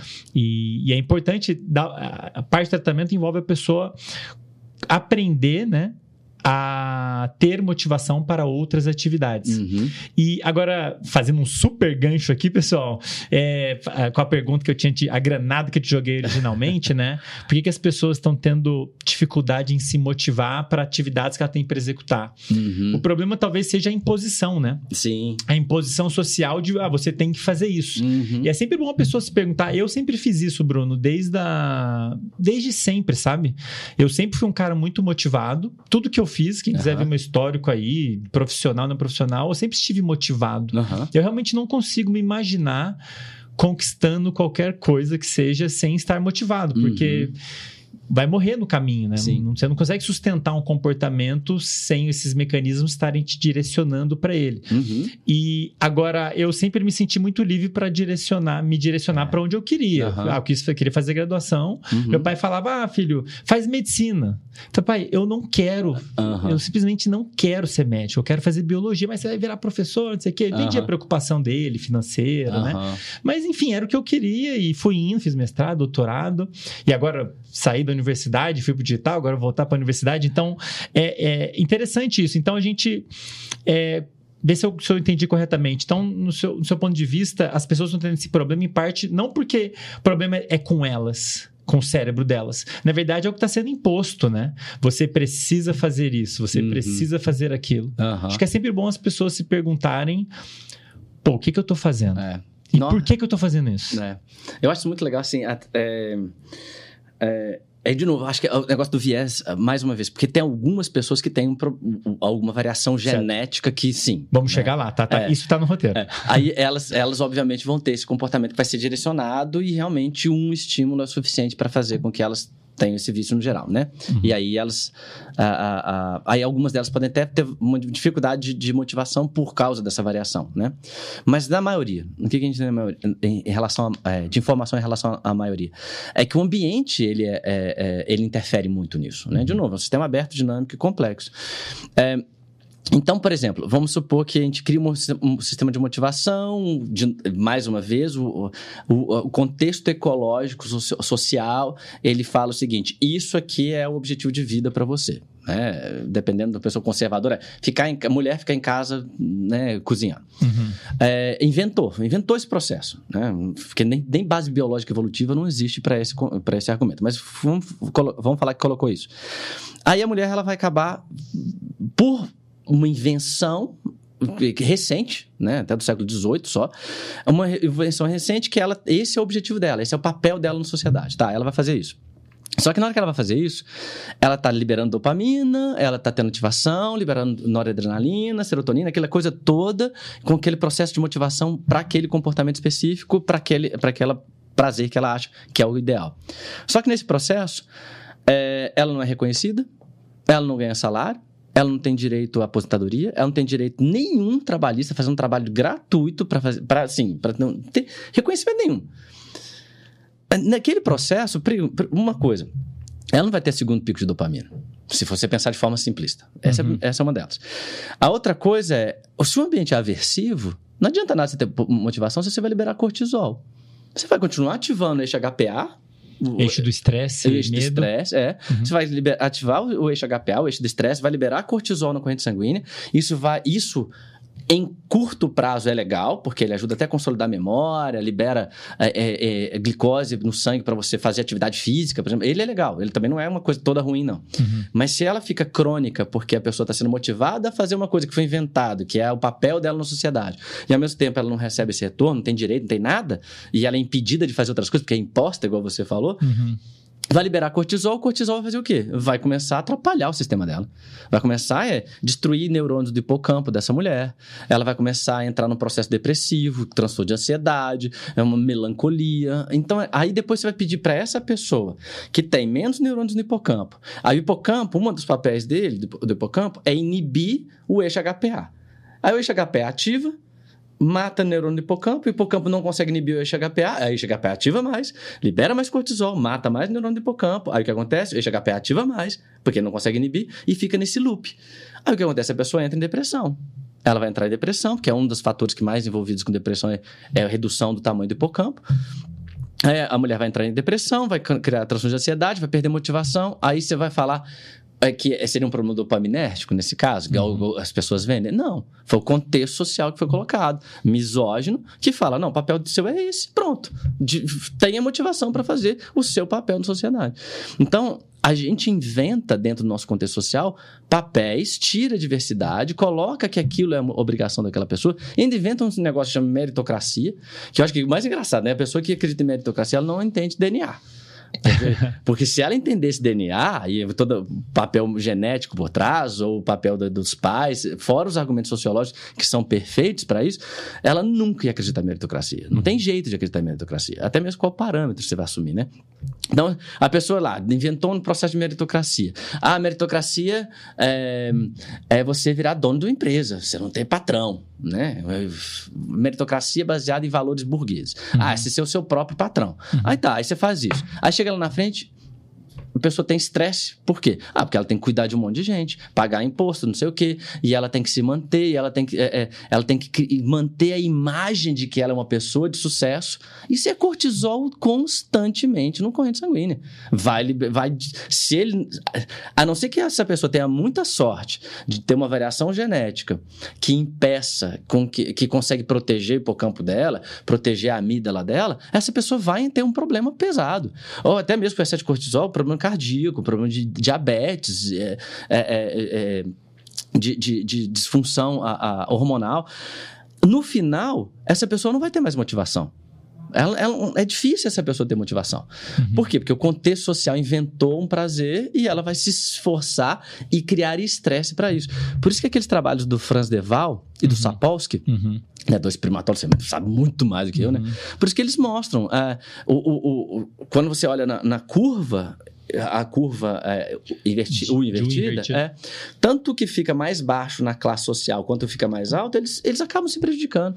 Mas você inventa um sistema meritocrático, um sistema social, inventado uma cultura, não, você vai gastar pra caramba energia. Eu inventei que isso é legal, isso é completamente é, é, é, inventado, e, e você vai liberar muito cortisol para você se manter nessa situação. Sim. Entendeu? E é- então, hoje, o que a gente vê, o que é um, um dos fatores que a gente sabe que está muito envolvido com essa falta de motivação, é porque nós inventamos um processo meritocrático de, de, de soluções fáceis, que depende só da pessoa, esquece todo o contexto social por trás. E a classe média cai igual patinho numa coisa dessa. Uhum. Porque ela fala o seguinte: não, é só o querer. É só o querer que eu vou, consi- que eu vou Uhum. fazer. E não vai conseguir. São poucos. Ou vai ser muito mais Ou vai difícil. ser super difícil. É. E aí, obviamente, todo o sistema. É, é, para que você é, para você chegar nesse contexto é um sistema estressante para o organismo. Então, se você pensa num sistema homeostático, para você fazer com que esse organismo, esse sistema que, tá, que gasta 80%, eu acho muito engraçado isso, é de gastar 70%, 80% da no, toda a energia que a gente come para bomba só de potássio, ou seja, para manter diferença de potencial de membrana. Pra mandar íons pra dentro e pra fora De dentro célula. fora, é. Então, ou seja, 70% da nossa vida é, é- é tentar viver, entendeu? Da energia que a gente consome. Aí agora você tem que desviar essa energia para uma coisa inventada, entendeu? Uhum.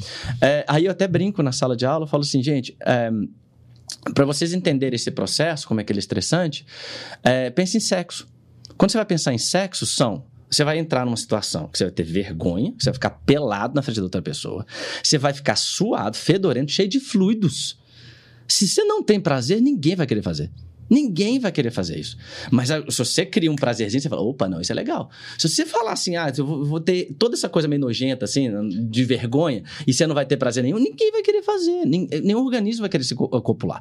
Aí, o que, é, o que é interessante nesse aspecto é, o sistema motivacional faz com que você tenha todo um gasto energético pesado para Pra você ter esse que prazer. vale a pena Agora imagina entendimento do cérebro. Você falar que só isso que vai dar prazer pra sua vida. Aham. Você vai ficar fazendo sexo o dia inteiro. No final, você vai ter problema imunológico, é, vai ter, vai perder músculo, Aham. você não vai conseguir respirar. E, é, aí, então, o negócio é: nós colocamos um sistema que ilude as pessoas o tempo todo. Aham. E aí fica É uma vencido. questão cultural, né, Bruno? Difícil de mudar naturalmente.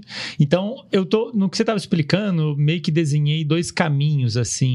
Dois possíveis caminhos negativos nesse cenário, né? Então a gente vive numa cultura em que não sei como, honestamente, nem sei como seria possível. Qual seria o, cenário perfeito, né? Mas vive numa cultura em que você.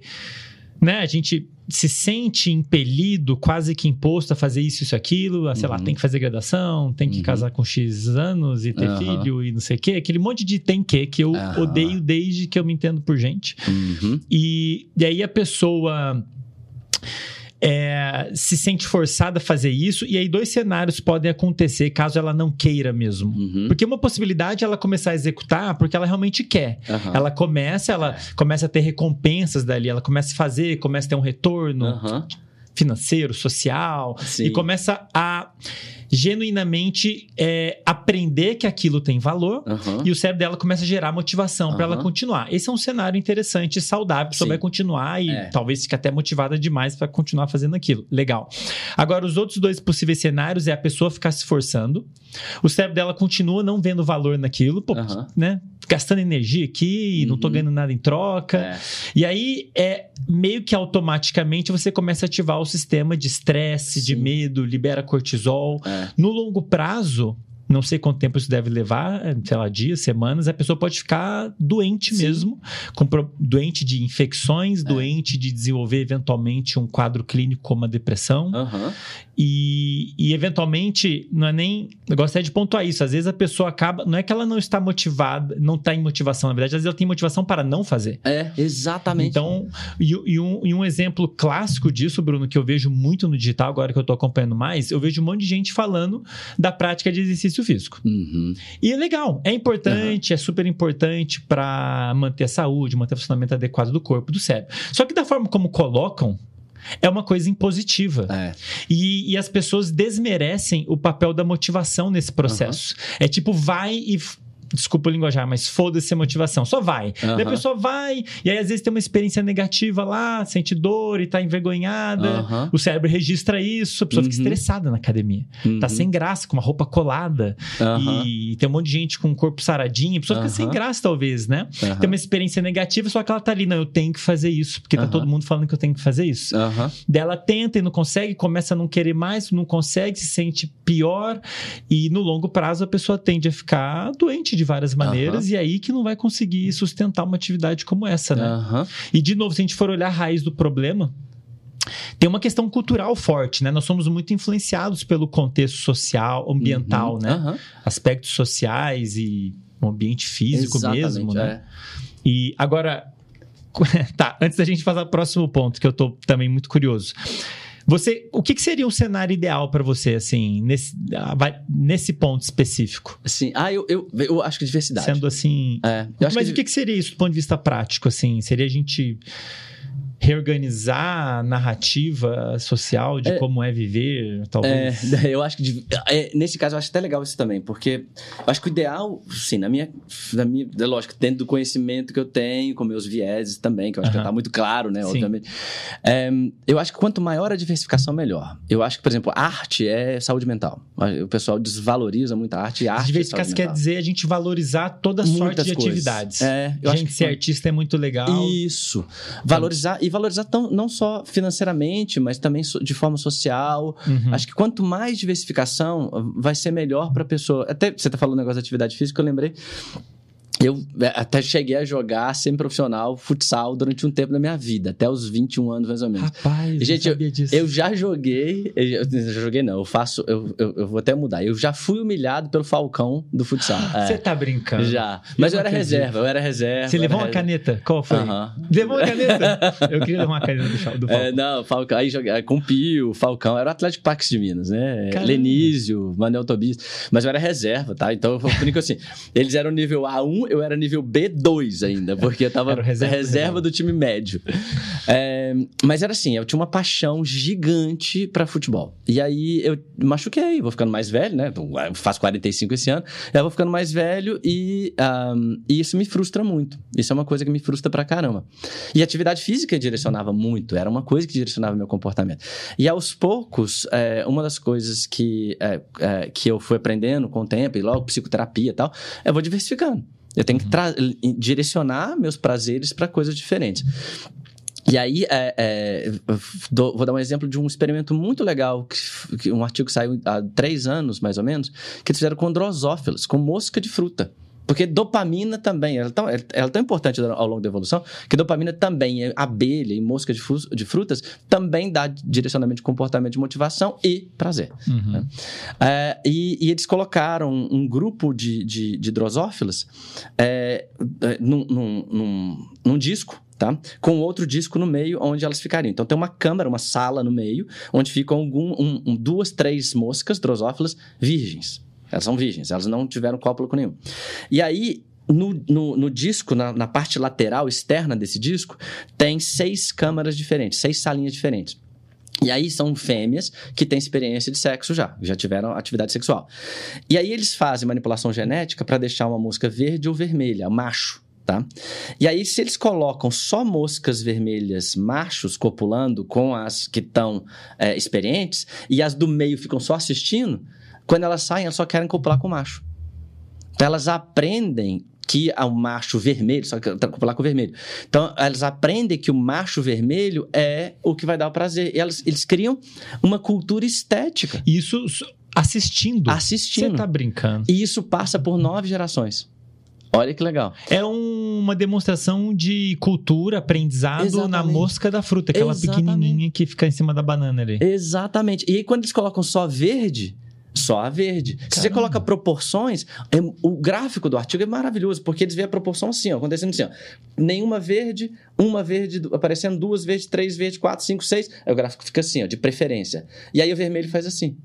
Então, chega num ponto que você coloca metade, metade, aí fica 50, 50% na escolha.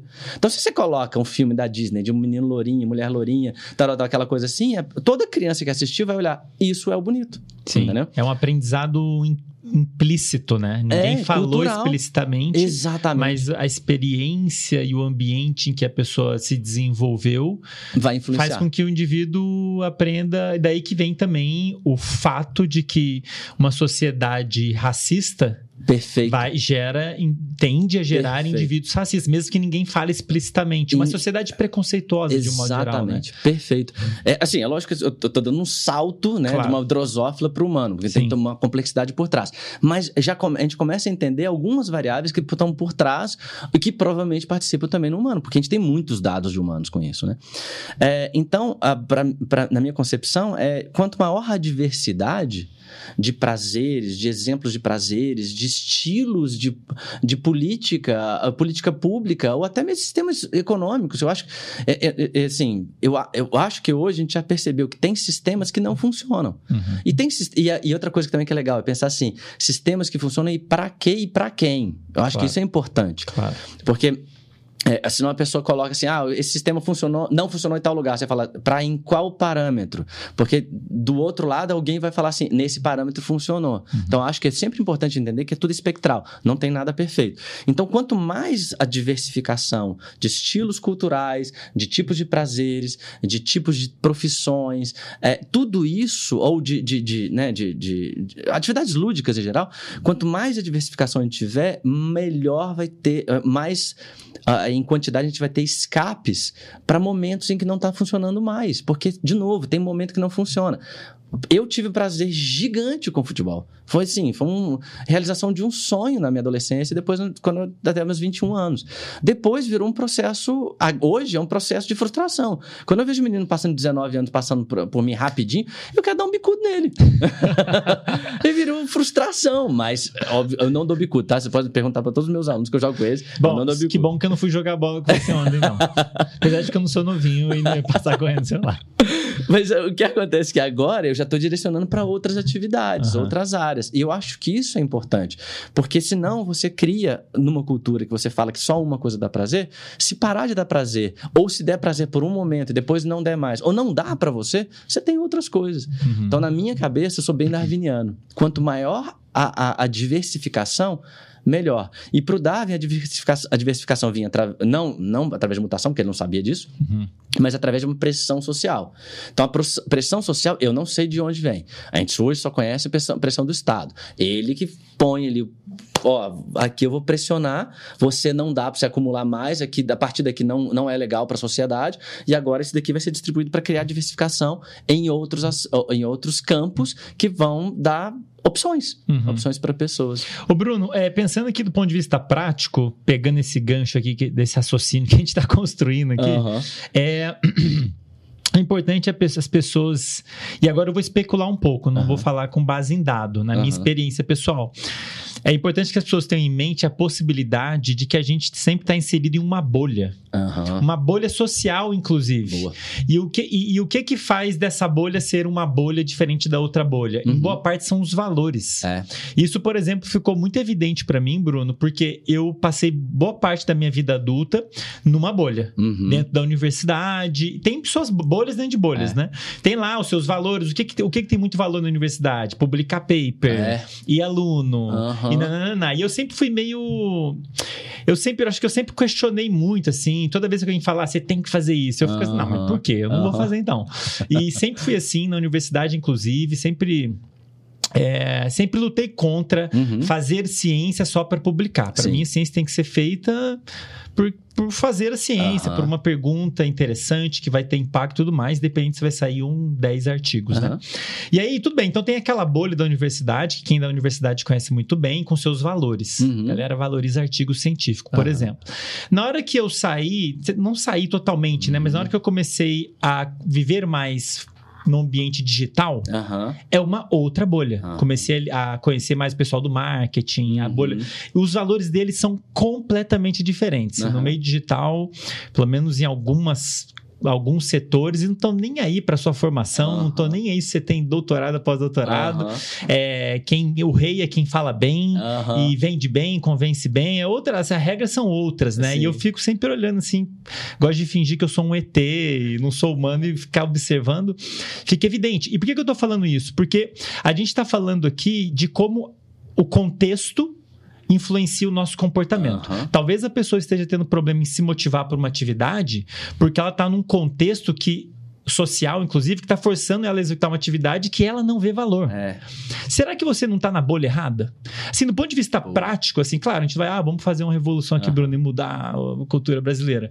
Mas do ponto de vista prático, é bom as pessoas se questionarem a bolha em que elas estão, se assuma que você está numa bolha. Concordo. E, e o fato de você mudar de bolha pode mudar completamente o seu comportamento. Então, ah, eu quero ser mais, mais fitness, vamos dizer, quero ter mais saúde. Olha, uma mudança simples pode fazer é começar a andar com mais gente que valoriza isso. Sim. Você vai entrar numa bolha em que, para as pessoas, o que tem valor é ser fit. É. Talvez po- possa gerar outro problema. Você Aham. pode ficar tão motivado para praticar Provavelmente exercício. vai, né? É, você acaba, pode acabar desenvolvendo um vício em exercício É. físico, que também é algo já. Então, pode surtir até outro problema, mas é, ponto de vista pra- faz sentido isso, né? As Total. pessoas talvez terem consciência de que estão, estamos numa bolha Aham. e que a gente pode mudar de bolha. Sim. Ou viver em mais de uma bolha, talvez, Aham. né? Faz sentido? Não, pra mim faz total, porque eu acho que nesse, nesse aspecto da- das bolhas, é, ah, eu também, a mesma coisa, eu, eu vivi em bolhas, eu vivi bolhas totais, assim, completamente diferentes ao longo da minha vida e, e, e eu já tive di- direcionamento de valores internos também muito grandes. Eu, eu, exemplo, minha família é uma família militar. É, hoje, pelo meu discurso aqui, você vê que eu não tenho nada de militar. É. né? Mas eu já tive um, um, um, um, discurso, até uma certa parte da minha vida, em que eu achava que tinha um caminho certo e ponto. Eu já fui religioso, hoje eu sou ateu. Então eu também tive um discurso, eu era muito até pentelho, até dava palestras dentro da, da religião que eu tinha, é, e, e e aquilo era o certo pra mim. Aí, depois que eu fui exposto a outros tipos de bolhas, eu fui diversificando. Eu acho até legal, assim, quando a gente mais se expõe a bolhas diferentes, é, é, a gente começa a ver que a pessoa que está do outro lado da outra bolha, não- ela não é burra. Uhum. Não, ela está seguindo alguns valores. E aí você começa a entender até que esses certos valores que essas essa pessoa tem, ela pode ter uma razão e ter uma coisa legal para aquela pessoa. E se não estiver prejudicando ninguém, não tem problema nenhum. Então, eu acho que essa, essa- a diversificação de bolhas e a gente sair dessas bolhas e caminhar pelas bolhas ajuda a gente a ter uma visão mais geral e ter uma a- a- até uma tolerância. E eu não gosto muito da palavra tolerância. Eu acho que Uhum. se você tolera, você já assume que o outro que o outro é ruim Sim. ou é errado. Então, mas é o mínimo que a gente tem que ter, né? Então, a- o aspecto de tolerância, é, é- é- ele, ele é até aprofundado, ele é até reforçado. Quando você reconhece que existem bolhas e reconhece a sua bolha, que eu acho que você falou foi legal. Que assim, você reconhece que você está numa bolha. Assume. Não, é beleza, olha, eu estou sendo reforçado com essa ideia, eu tenho é, é, reforço de colegas em cima dessa ideia. E eu acho até, uma, uma vez eu estava dando aula é, sobre diferença sexual no cérebro. E aí tem, né, to- todo, toda uma... uma um, é, tem todo um mito por trás do cérebro masculino, cérebro feminino, né? Mulheres são de Marte, os homens são de Vênus, ou É, não sei, ao contrário, eu não lembro mais. Então tem todo, tem todo esse mito. Tem diferenças, mas elas são muito pequenas. A gente tem muito mais similaridades do que diferenças. É, e aí, uma coisa que eu estava explicando, eu estava até explicando isso na sala de aula e falei, falei né, por exemplo, todo mundo fala, ah, o sexo biológico XXXY. Tá, beleza, mas o que, que o Y faz? Ah, ele tem um gene que chama SRY e que ele começa a fazer o túbulo testicular. O resto é um caos de sinalização química. Então você não vai ter uma bolha de homem ou uma bolha de mulher, não. Você tem um espectro gigante de sexo e de sexualidade e de gênero. Entendeu? Então, você cria isso e a gente vê na natureza. Por exemplo, último- um dos últimos artigos que eu vi é que 70% dos leões, eles são bissexuais. Aí você fala, uai, então se é biológico e se não tem uma cultura por trás, como é que eu vou falar que então é, é, é, é, é, é XXXY se ele é similar ao nosso e, ma- e bis- se- se- 70% é bissexual? Então a gente está cada vez vendo mais é, esse espectro na sociedade. Mas hoje a gente acha a homossexualidade dentro de uma, uma cultura completamente homofóbica. A homossexualidade, bissexualidade nem, nem existe, né, para essa cultura, né? Mas a homossexualidade, nossa, o que, que é isso? Tá muito errado, isso não é biológico. Você já olhou no início da sua cultura? Eu geralmente falo isso. Já olhou no início da sua cultura? Onde nasceu a cultura ocidental? Ah, na Grécia Antiga. Como é que era a relação sexual na Grécia Antiga? Aí o pessoal fala, uai. Eu falei, era homossexual. a regra era só homossexual. Aristóteles, Platão, Sócrates, todos eles começavam, iniciavam o sexo um com o outro. Ele era estagirita. Então, ele só, a, a, relação com a mulher, a mulher não era nem considerada humana direito, é, Dependendo da cidade, né, da Grécia Antiga. Lá em, por exemplo, Lesbos, na ilha de Lesbos já, já era mais tranquilo. Mas dependendo da região, a, a mulher não era nem considerada humana. Aí o que, que você fazia? Ah, seu, seu afeto, demonstração de afeto, sua sexualidade, você vai mostrar com outro humano, que é um, um homem. Então era tudo homossexual, a cultura era homossexual. A modinha era ser. Eu tô brincando, viu, gente? A modinha era heterossexualidade. Uhum. E aí você só copulava, só fazia sexo com a mulher na hora que você queria é, é, reproduzir. E hoje não. Então, o que, que era o biológico, então, naquela época? Estava errado? O, o, o, biológico era a homossexualidade? E aí eu acho que isso é muito legal, porque virou bolha temporal. Uhum. E são bolhas temporais em que são caracterizados, você fala assim, é, Novo, Aristóteles, né? Categorização. Você categoriza e fala assim: ah, a partir desse momento você colocou isso aqui, isso é o normal. E não é. Então, o que, gente, o que eu acho que é legal é isso: a gente entender o contexto histórico, entender a a diversificação, a diversidade do, do, da cultura, das pessoas, a diversidade de todos os aspectos biológicos que a gente sabe da biologia. Vai ser raro você ver um bom biólogo ele falar assim: ah, o século é XX e XY. Não. Ele falar: essa é uma do início de toda uma cascata que vai dar um espectro gigante, né? É, então, eu acho que é muito importante é sempre ter contato com várias bolhas, a manutenção dessas diversas bolhas e assumir que você tem uma bolha. E assumir que você tem um viés. Assumindo que você tem um viés, você tira a sua prepotência de ter certeza, você tira a sua prepotência que você está certo. Isso não vai ativar o núcleo accumbens de novo, a liberação de dopamina, aquela coisa toda para falar assim, ó, oh, eu estou certo, logo meus colegas falaram, eu continuo sendo certo e tem um reforço externo, eu tô certo, e aí se cria prepotência e intolerância em relação às outras bolhas. Então eu acho que que eu, isso que eu acho que é legal. A gente que trabalha com neurociência e assume o aspecto ecológico e neurobiológico, você não fala que a mente está no cérebro. Uhum. A mente é do corpo com o ambiente. Perfeito. Então o ambiente está constantemente modulando a plasticidade cerebral e, é, e, quanto maior a diversidade, melhor vai ser a gente conseguir manter saúde mental. Eu acho que isso é fundamental. Nossa, magnífico. Eu tava hipnotizado, parece que eu tava vendo um filme aqui. Até parece. Legal, cara. É, assim, é, eu acho essa discussão muito legal porque mostra como é interessante a gente ter uma discussão interdisciplinar, né? É. A neurociência por si só é interdisciplinar, né? Só é. ela sozinha você já é já mexe com muitas disciplinas, é. mas quando a gente fala de comportamento humano, definitivamente a gente tem que falar de outras disciplinas, né? É. Sociologia, enfim, história. É. é ô Bruno, então a gente está falando aqui, tô, tô, tô, tô construindo um, tentando construir um raciocínio. A gente está falando aqui de comportamento humano de um modo geral, no qual a dopamina vai estar envolvida de alguma maneira, ela tem um papel importante naquilo que a gente. na nossa motivação para fazer certas coisas ou deixar de fazer, então, direcionando o nosso comportamento. Agora, a gente tem que ter em mente que ela. Obrigado.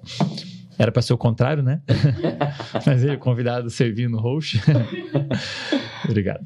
Mas a gente tem que ter em mente que o ambiente, de um modo geral, o ambiente externo, eu gosto sempre de, eu, eu acabo sempre usando o termo mais contexto, porque a gente tem que pensar no ambiente externo, tem um ambiente interno, uhum. que também afeta esses circuitos todos. Uhum. E tem também a questão da experiência, né? O que, como Boa. você já viveu. Porque esse ambiente que eu tô agora vai me modular a ter um comportamento. Uhum. Daqui um ano, esse mesmo ambiente aqui Poxa, vai perfeito. me modular a ter outro comportamento por causa da minha experiência de hoje até lá, né? Vou até perguntar, igual eu faço meus alunos. E quem que é o Andrei?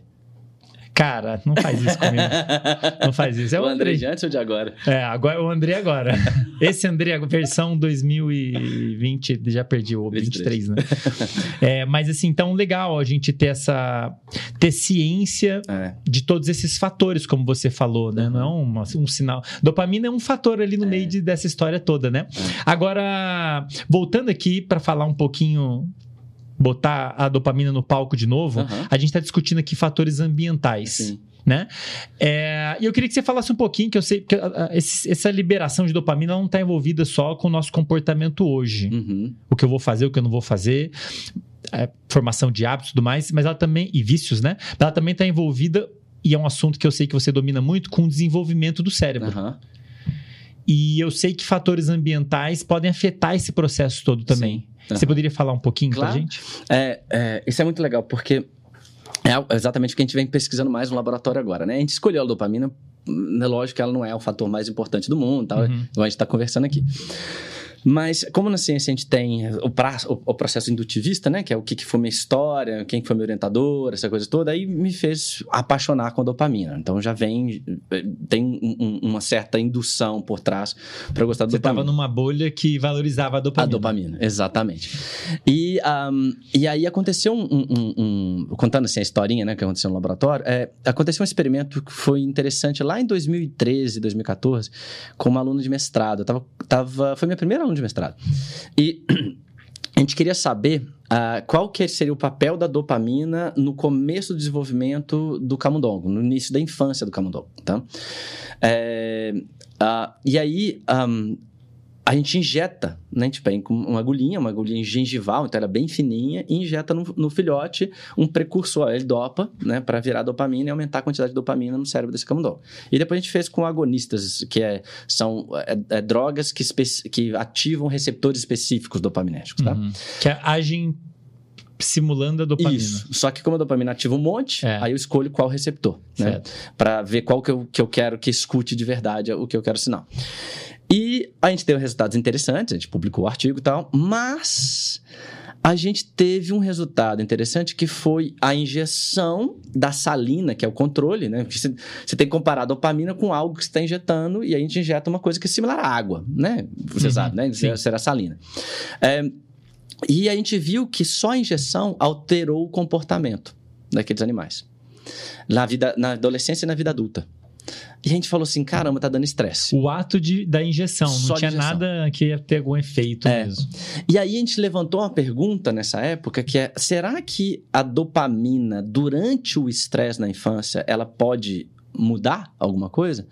Então a gente pensou assim: talvez a, a dopamina ela module o como o organismo vai receber o estresse na infância. Que aí, qual que seria a resposta? O que, que seria interessante ao raciocínio geral? Todo mundo, é, é, todo mundo que passa por um divórcio dos pais na infância desenvolve transtorno de, de ansiedade, depressão na vida adulta? Não. Né? Então, a pergunta é por quê? Pode ser, e aí é uma das nossas hipóteses, que o sistema dopaminérgico, a parte genética ou desenvolvimental dopaminérgica daquela pessoa, tem uma variação que ou que protege contra o estresse na infância ou que vulnerabiliza a pessoa ao estresse na infância. Entendeu? Então, a nossa hipótese, dentro da que- do quebra-cabeça gigante da- de todas as variáveis que existem no cérebro, a gente escolheu uma pecinha, dopamina. né? Porque não dá, né? não, não Uhum. tem jeito de fazer tudo. Então, a gente escolheu a pecinha, dopamina, para olhar se ela vulnerabiliza ou se ela protege ou se ela nem participa né, Uhum. do estresse na infância. Então, foi um acidente, olha que legal.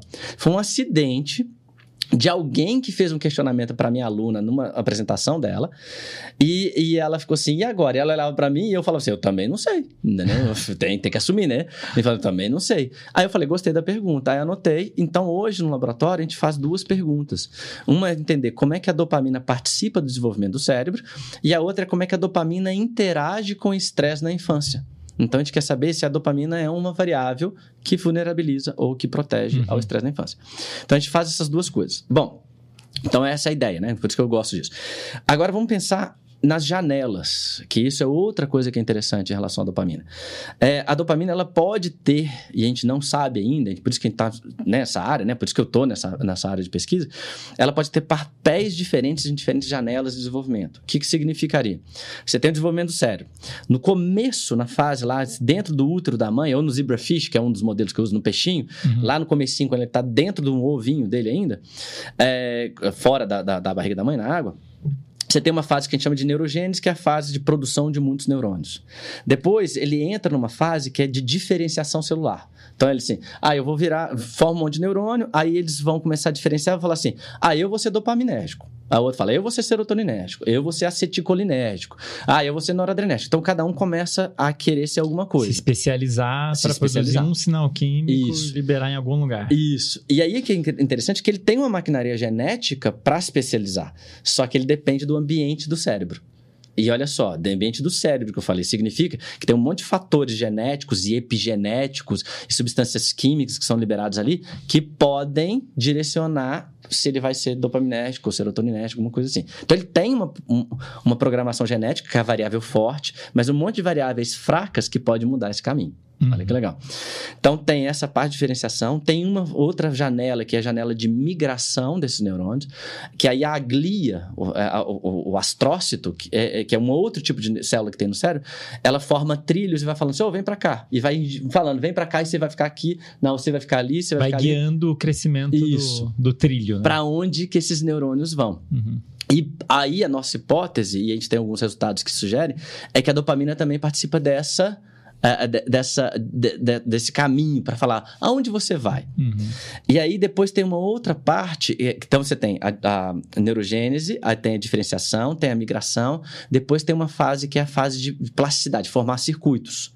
Então, a, é, é sinaptogênese. Então, você, é, os neurônios começam a tentar se conectar. Então, eles já diferenciaram, eles já foram para as regiões, já foram formados, e agora eles começam a se conectar. É lógico, gente, que não é pacotinho, não, tá? É, isso tudo se sobrepõe um ao outro. E depois tem a famosa fase de poda, que aí vem o jardineiro, que é a micróglia, que começa a cortar os ramos que tem, porque quando a criança, quando você olha o cérebro da criança, ela tá um arbusto gigante, o neurônio tá um arbusto gigante. Aí na adolescência, não só na adolescência, mas na infância e na adolescência, principalmente na adolescência, vem a micróglia e começa a cortar os ramos mais fraquinhos. Começa a podar o arbusto. A podar. Vira a famosa poda neural na adolescência. Uhum. Bom, então o que, que a gente quer saber? Que várias pessoas estão no mundo vêm pesquisando.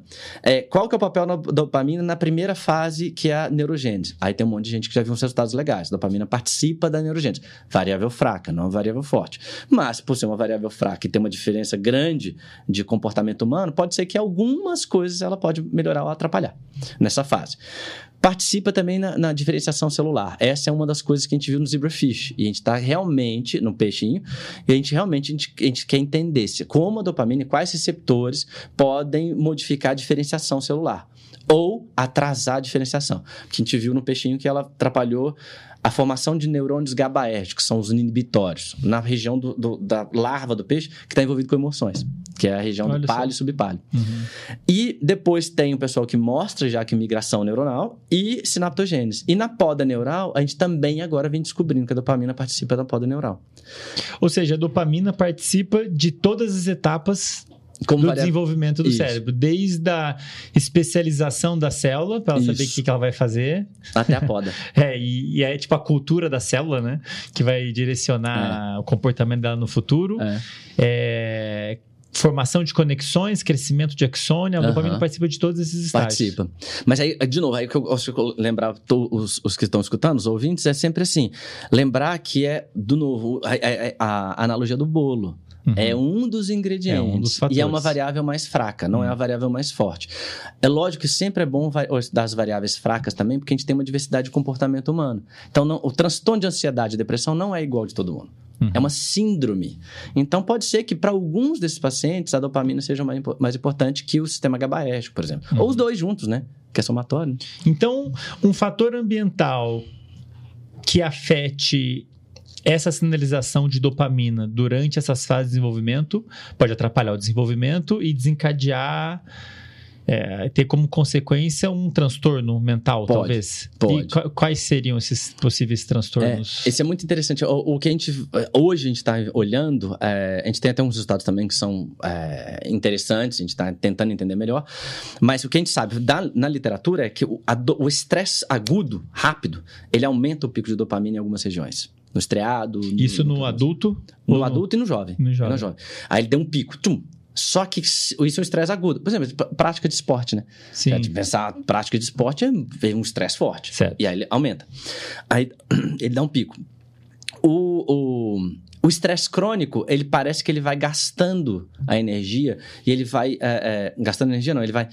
É, parece que ele vai. É, Saturando o sistema, é, talvez. Não era bem a palavra que eu queria, Desgastando. mas. É, É, é seria essa. Não, não, não, na verdade, você vai, você vai é, inibindo essa atividade. Eu esqueci como é que chama, qual que seria a palavra. Bom. Deu para entender. É.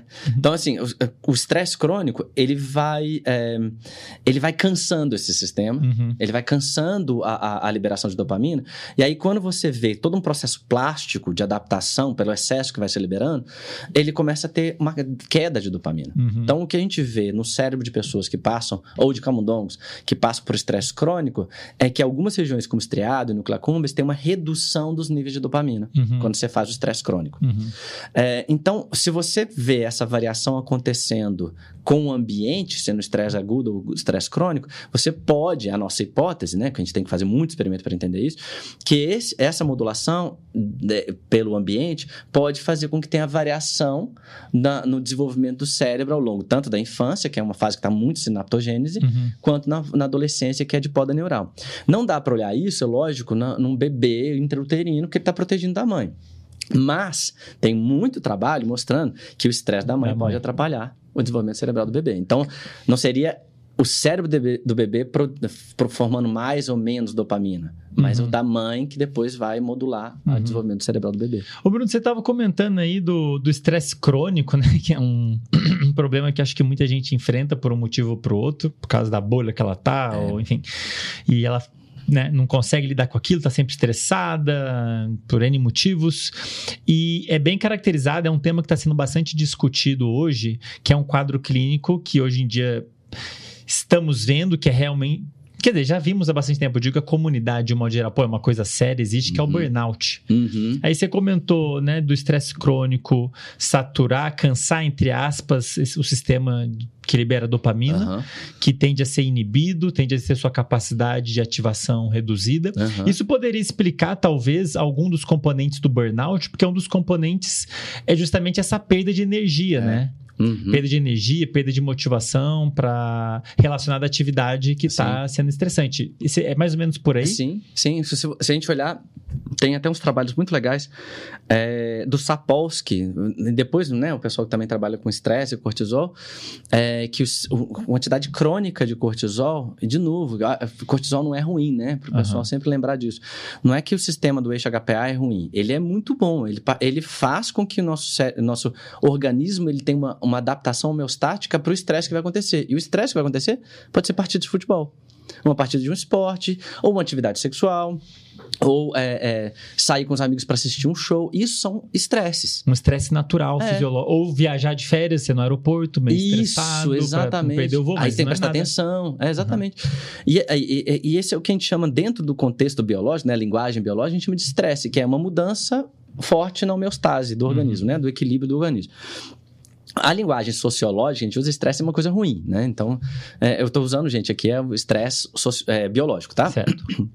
Então, o estresse, ele faz com que você tenha essa mudança e aí você fica empolgado, vai liberar mais é, glicose no sangue, que o cortisol faz isso. Cortisol aumenta a atividade de neurônios do hipocampo, aumenta a formação de memória. Ele vai é, é, ajudar na aumento da frequência cardíaca junto com o sistema nervoso autônomo. Então, ele é muito legal. Ele, é, ele, Ele, é ajuda. bacana. É, Ajuda ali, né? ele é nesse contexto, igual ele falou, a ideia do contexto, nesse contexto ele é muito interessante. Só que se você faz isso constantemente, é, é igual aquele livro do Sapolsky, porque zebras não, não têm úlceras. Eu amo esse livro. Esse Uhum. livro é fantástico. Eu falo que é, um- é um livro de guia de vida, porque ele fala assim: não, isso é muito bacana, mas se você chega e inventa problemas, é, por exemplo, um problema humano, relógio. Você inventou relógio, você inventou uma categorização de temporal. Aí você vira e fala o seguinte: olha, é, 8 horas vai ter aula. Aí a pessoa fala assim, 8 horas? Aí o que acontece? Você tá no, no ônibus ou no carro, e aí você olha e fala assim, nossa, já são 7h58, eu vou chegar na aula. O cérebro, ele não sabe. Ele não sabe se, é, é, se é, você vai você está atrasado para uma sala de aula porque ele está simplesmente detectando que é uma coisa que você não vai com- fazer né, Aham. direito, de acordo com, com o previsto, Aham. ou se é um, um tigre dente de sabre atrás de você. Ele simplesmente libera cortisol. É um perigo. É um perigo, exatamente, é um perigo. Aí o que acontece? A gente inventou pequenos probleminhas que ativam o nosso sistema como se a gente estivesse fugindo de um predador. E aí o que acontece? A gente fica criando esse estresse crônico, crônico, crônico, crônico, crônico. E aí no final você gasta tanta energia eh, de, de forma relativamente leve. Lógico que não é um tigre, né? Mas mas de forma relativamente leve, que aí o que acontece? Você vai ter um desequilíbrio hormonal, porque você está o tempo todo liberando glicose no seu sangue, porque você está pronto para brigar. Uhum. Só que você vai brigar contra o quê? O relógio? Não tem jeito. No ônibus, não tem jeito. Então você fica frustrado porque você não consegue resolver esse problema, que a gente inventou um problema. É, você libera uh, mais glicose no sangue, então você fica é, é, com a, toda a energia sendo gasta para aquela luta que não vai existir. Na verdade, para aquela luta que, que, que foi inventada e que você não consegue ganhar, porque não tem jeito de você ganhar do relógio. Então a gente inventou esses todos os problemas, e aí o que acontece? A gente fica lutando contra isso tudo, criando motivação, Uhum. ou seja, com ainda uma ajuda é, do, do, do do sistema, junto com a dopamina, noradrenalina, serotonina, para que você tenha essa motivação de direcionamento de comportamento que faz com que você se coloque na situação, porque você prevê uma recompensa no final, mesmo que seja daqui 10 anos que você fala assim, vou passar no concurso de professor, Sim. né? Você se, se coloca numa situação de extremamente estresse, e aí é lógico que você vai ter um, bu- burnout. Você vai ter, um- uma hora vai pifar. Uhum. Ou se não pifar, numa hora você vai ter um problema de colesterol alto, ou um problema de, de Ou diabetes, ou tudo. E pior ainda se começar a afetar o sono, né? Que Ah, e aí o Cleiton. É, e o Cleiton. que gravar com o Cleiton. Caramba, não vou nem entrar nessa cena, não. Não. vou nem entrar nesse Eu tema, também não, só vou falar podcast hoje. Não, nem por isso, imagina, caramba. Ô, ô, ô, Bruno, quase que eu te chamei de Cleiton. Ô, Bruno, é... Então, estamos falando aqui de fatores. Ia ser uma honra, tá? Gravar com. com... Não, seria uma honra se Ah, ele chamar chama de de Cleiton. Cleiton. É, deixa, deixa isso gravado, pra depois Tá. eu mostrar pro Cleiton. Tá gravado, não vamos editar essa parte. Hum. Mas a gente tá falando aqui de fatores ambientais, né? Falamos bastante, né? De Aham. como o ambiente externo, interno, contexto afeta o nosso comportamento hoje, amanhã, daqui a um mês, Aham. e afetou o desenvolvimento do nosso cérebro, afetou Uhum. é, deter- quase que determinou, pelo menos modulou quem nós somos hoje, né? A, Aham. gente, a gente é o que a gente é hoje, Uhum. em boa parte, não vou dizer 100%, mas em boa parte por conta da nossa experiência, né? A gente valoriza o que a gente valoriza hoje porque a gente aprendeu, Uhum. por algum motivo, pela nossa experiência, que isso tem valor, algum valor, né? E isso depende muito das bolhas que a gente navegou até chegar aqui, né? Uhum. E tomara que as pessoas ba- mudem bastante de bolha no Aham. processo. Quanto mais, melhor. Ou façam amigos de outras bolhas, né? É, ou pelo menos isso. É. Perfeito. Agora, não tem como a gente não falar de fator genético. Uhum. Me perguntam muito, Bruno, porque voltando aqui, botando a dopamina no palco, né? Então, é um sinal químico envolvido em gerar energia, motivação, informação de hábito e movimento. E aí a pessoa tem dificuldade. E, e e a prima- primeira pergunta que eu queria fazer para você, olhando o sistema que libera dopamina, existe variabilidade entre pessoas da capacidade de liberar dopamina, Uhum. da, da sensibilidade do cérebro à dopamina, do quanto ela vai modular o comportamento? Se sim, quanto que, que varia? Tem diferença entre homem e mulher? Diferença Uhum. entre idade? Uhum. Ah, Esse, é- esse é muito legal. Até eu vou citar um livro que é de um cara que ganhou o prêmio Nobel, chama Nobel. É, ganhou, é, ganhou o prêmio Nobel e chama, né? Nobel. É, mas não é o cara do, do, do prêmio, tá, gente? É, e chama A Music of Life. E ele, é- ele é um cara brilhante, brilhante. E ele, ele, ele, ele descreve bem assim, como é que a gente tem uma. um- De novo, como a gente pensa em forma linear e de categorização aristotélica, né? De que a gente coloca tudo em bolhas. A gente tem uma ideia de falar assim, aonde é a origem de tudo? Né?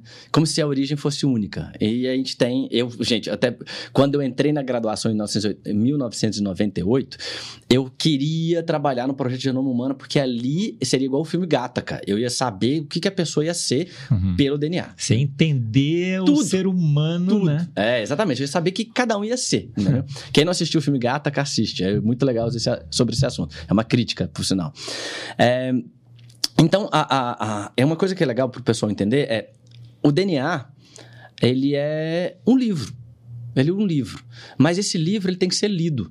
Então, você precisa da leitura. A leitura, quem faz a leitura é a célula. né? Então, é- são os mecanismos bioquímicos, a música da, da, da vida, como é o título do livro, é Music of Life, são esses mecanismos proteicos é, e RNA mensageiros, essa coisa toda, é que faz a leitura do livro. Então, tem variações genéticas? Tem. Só que a- a- o DNA, ele é uma variável forte, às vezes não tão fortes, fortes assim, é, nosso comportamento, essas coisas todas. Mas mesmo que você tenha uma variação do DNA, vai depender de quem vai ler o livro. Então, o ambiente modula como a célula vai ler o livro, que é o que a gente chama de epigenética.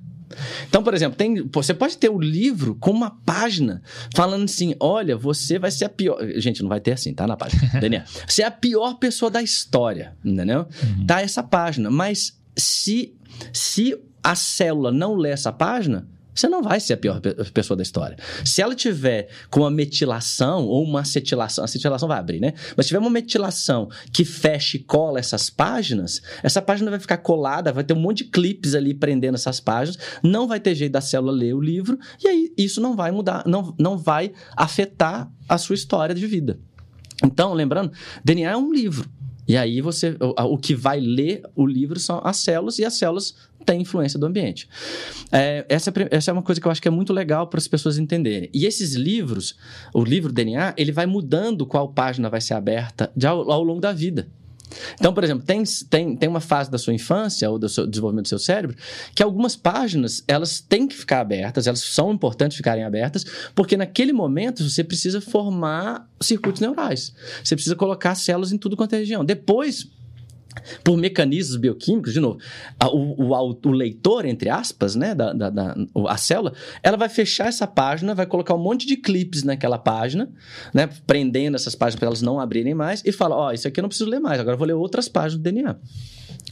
Aí a pessoa não precisa mais formar o cérebro. A não ser que depois venha alguma coisa, um, algum problema que fala o seguinte: opa, tira esses clipes. Aí abre o clipe de novo, abre aquela página. O que acontece? Forma novas células de novo.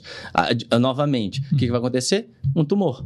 Então, o tumor é por, provavelmente porque abriram essas páginas numa hora que não era para abrir. Uhum. Aí forma novas células, entendeu?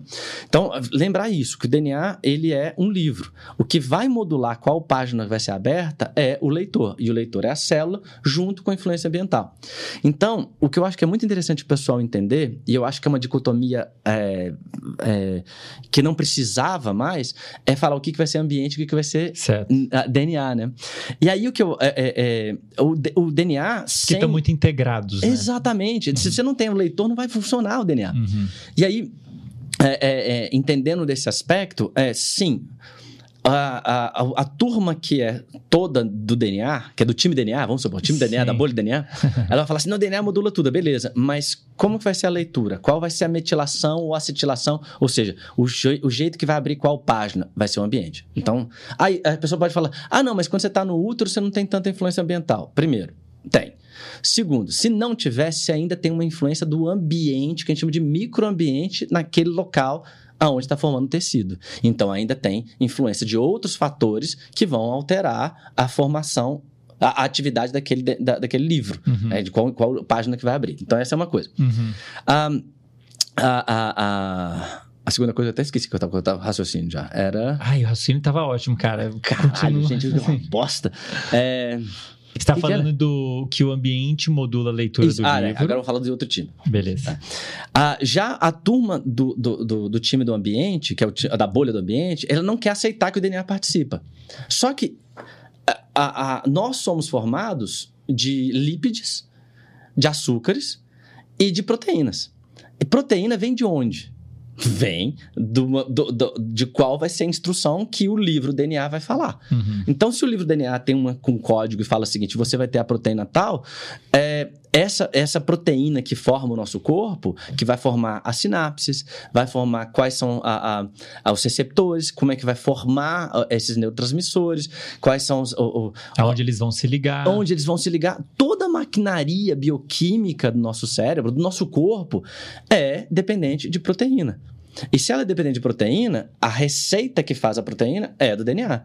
Então, se você assume, se é, você é do time do ambiente, se você reconhece que um organismo, um ser vivo, ele faz parte do que você está estudando, então você tem que assumir que o DNA participa, porque é ele que forma a proteína que forma o corpo. Uhum. Então não tem jeito de você assumir só o time do ambiente ou só o time do DNA. Uhum. Os dois vão interagir constantemente. E aí, óbvio, faz, faz sentido sim para as pessoas se perguntarem: ah, o DNA vai interferir na nossa vida? Interfere. Existe uma grande disputa, e eu acho que não precisa dessa disputa de falar qual é qual a influência mais genética ou qual a influência mais ambiental. Lembrem-se, eu acho que isso é muito legal Lembrem-se que a, daquela ideia do Darwin, que uma borboleta ela estava numa árvore e a árvore era mais clara. E aí, durante o processo de seleção natural, aquela borboleta que era mais clara, naquele ambiente, era muito melhor. Depois do processo de poluição, as, as, as cascas das árvores ficaram mais escuras. E aí a borboleta que era mais escura, na verdade não é borboleta, né? Uma, uma mariposa, que era mais escura, ela começou a ter vantagem sobre a branca.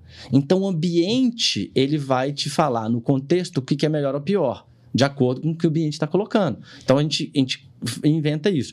Então, é, ao longo da vida, podem ter coisas que o seu DNA te, te prejudica, mas que se você mudar o ambiente, uhum. isso agora vira vantajoso. Uhum. Então, não, não tem jeito de falar que só o ambiente ou só o DNA ele participa ou ele tem mais força, pelo menos dentro do conhecimento que a gente tem até hoje, que ele tem mais força dentro dos nossos comportamentos, cognições, emoções. Mas os dois participam. Acho que é sempre importante Certo, mas daí não dá nem para dizer, eu imagino que varie, né? Nem tem como, né? se a gente fosse colocar um percentual, ah, vamos pensar quanto que fatores genéticos e ambientais contribuem para tal componente do comportamento, não dá para fazer esse cálculo. É, né? A gente faz, que... a gente consegue fazer é assim, é... mas é aberto, né? É um conhecimento não fixo. Uhum. Porque, assim, ah, dentro do conhecimento que a gente tem hoje, eu especulo que 60% tem mais influência certo. genética. Uhum. Agora, por exemplo, só para ter uma ideia, pensa, pensa no, no, espectro do autismo. Certo. É, se você tem um ambiente aversivo, estressante, não tolerante a uma pessoa que tem essa variabilidade de comportamento, é, você vai jogar a influência do DNA lá em cima. Porque você vai falar assim, ó, a, a, a, é, quer dizer, na verdade, você vai colocar uma quantidade maior de genes que participam dessa doença. Né? Você vai falar, certo. e eu tô colocando doença, gente, eu não, não acho que é doença, tá? Eu acho que é, de novo, é neuroatípico, acho que é isso que é importante colocar. Mas eu tô pensando de uma maneira Foucaultiana. Se você coloca um ambiente aversivo e você faz uma linha do que é patológico e não é patológico, se um ambiente é muito aversivo, você fala, olha, o DNA influencia pra caramba, olha só, o tanto de carga genética que tá fazendo com que ele tenha a doença lá na frente. Agora, imagina se você queria um ambiente que é pouco aversivo para essa criança. Que ela tem mais afeto, que ela tem mais cuidado, que ela tem mais atenção, tal, tal, tal a quantidade de pessoas que vão aparecer Aquela com autismo... mesma carga genética isso. vai resultar em menos pessoas. Em menos. No... E aí você vai falar, ah, não, Já não, tem tanta influência assim, influência. entendeu? Então, é, é, isso é muito legal para pensar. Difícil separar os dois Exatamente. componentes. Inclusive na, inclusive na categorização do que, que vai ser patológico, do que, que não vai ser patológico, ou o que, que é um comportamento, o que, que não é um comportamento. Certo. Então, por exemplo, se eu pego dois grupos de pessoas, uma que tem...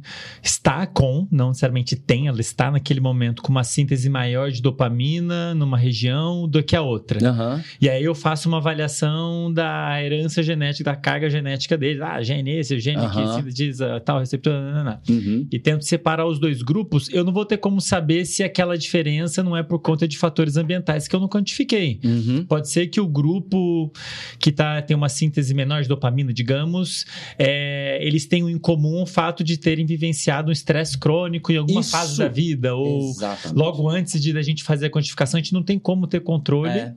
pelo menos em humanos, talvez em, em, animais, mas mesmo assim, como são muitas variáveis, é, é difícil isolar uma coisa ou outra. É mais ou menos isso. É, exatamente. A gente tem até um, um, um trabalho que ele está em revisão que chama Beyond Control, que a gente fez todo, tenta, a gente tentou isolar vários protocolos diferentes de manipulação de animais é, é, durante a adolescência dos animais e, a, e os resultados não ficam idênticos. Uhum. E tem vários tem trabalhos problema, mostrando né? isso. É, porque são variáveis, como, como você falou, que às vezes a gente, a gente. Vamos supor, e eu acho que é virtualmente impossível, que a gente conheça todas as variáveis que uhum. acontecem no organismo no ambiente.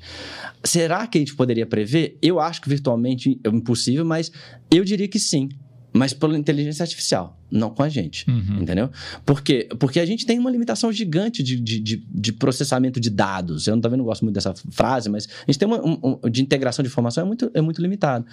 Então, assim, é, seria possível, virtualmente possível? Tá, virtualmente possível é. Mas eu acho virtualmente impossível pelo fato da gente não conhecer as variáveis. E as variáveis dependerem bastante de como a gente está lendo.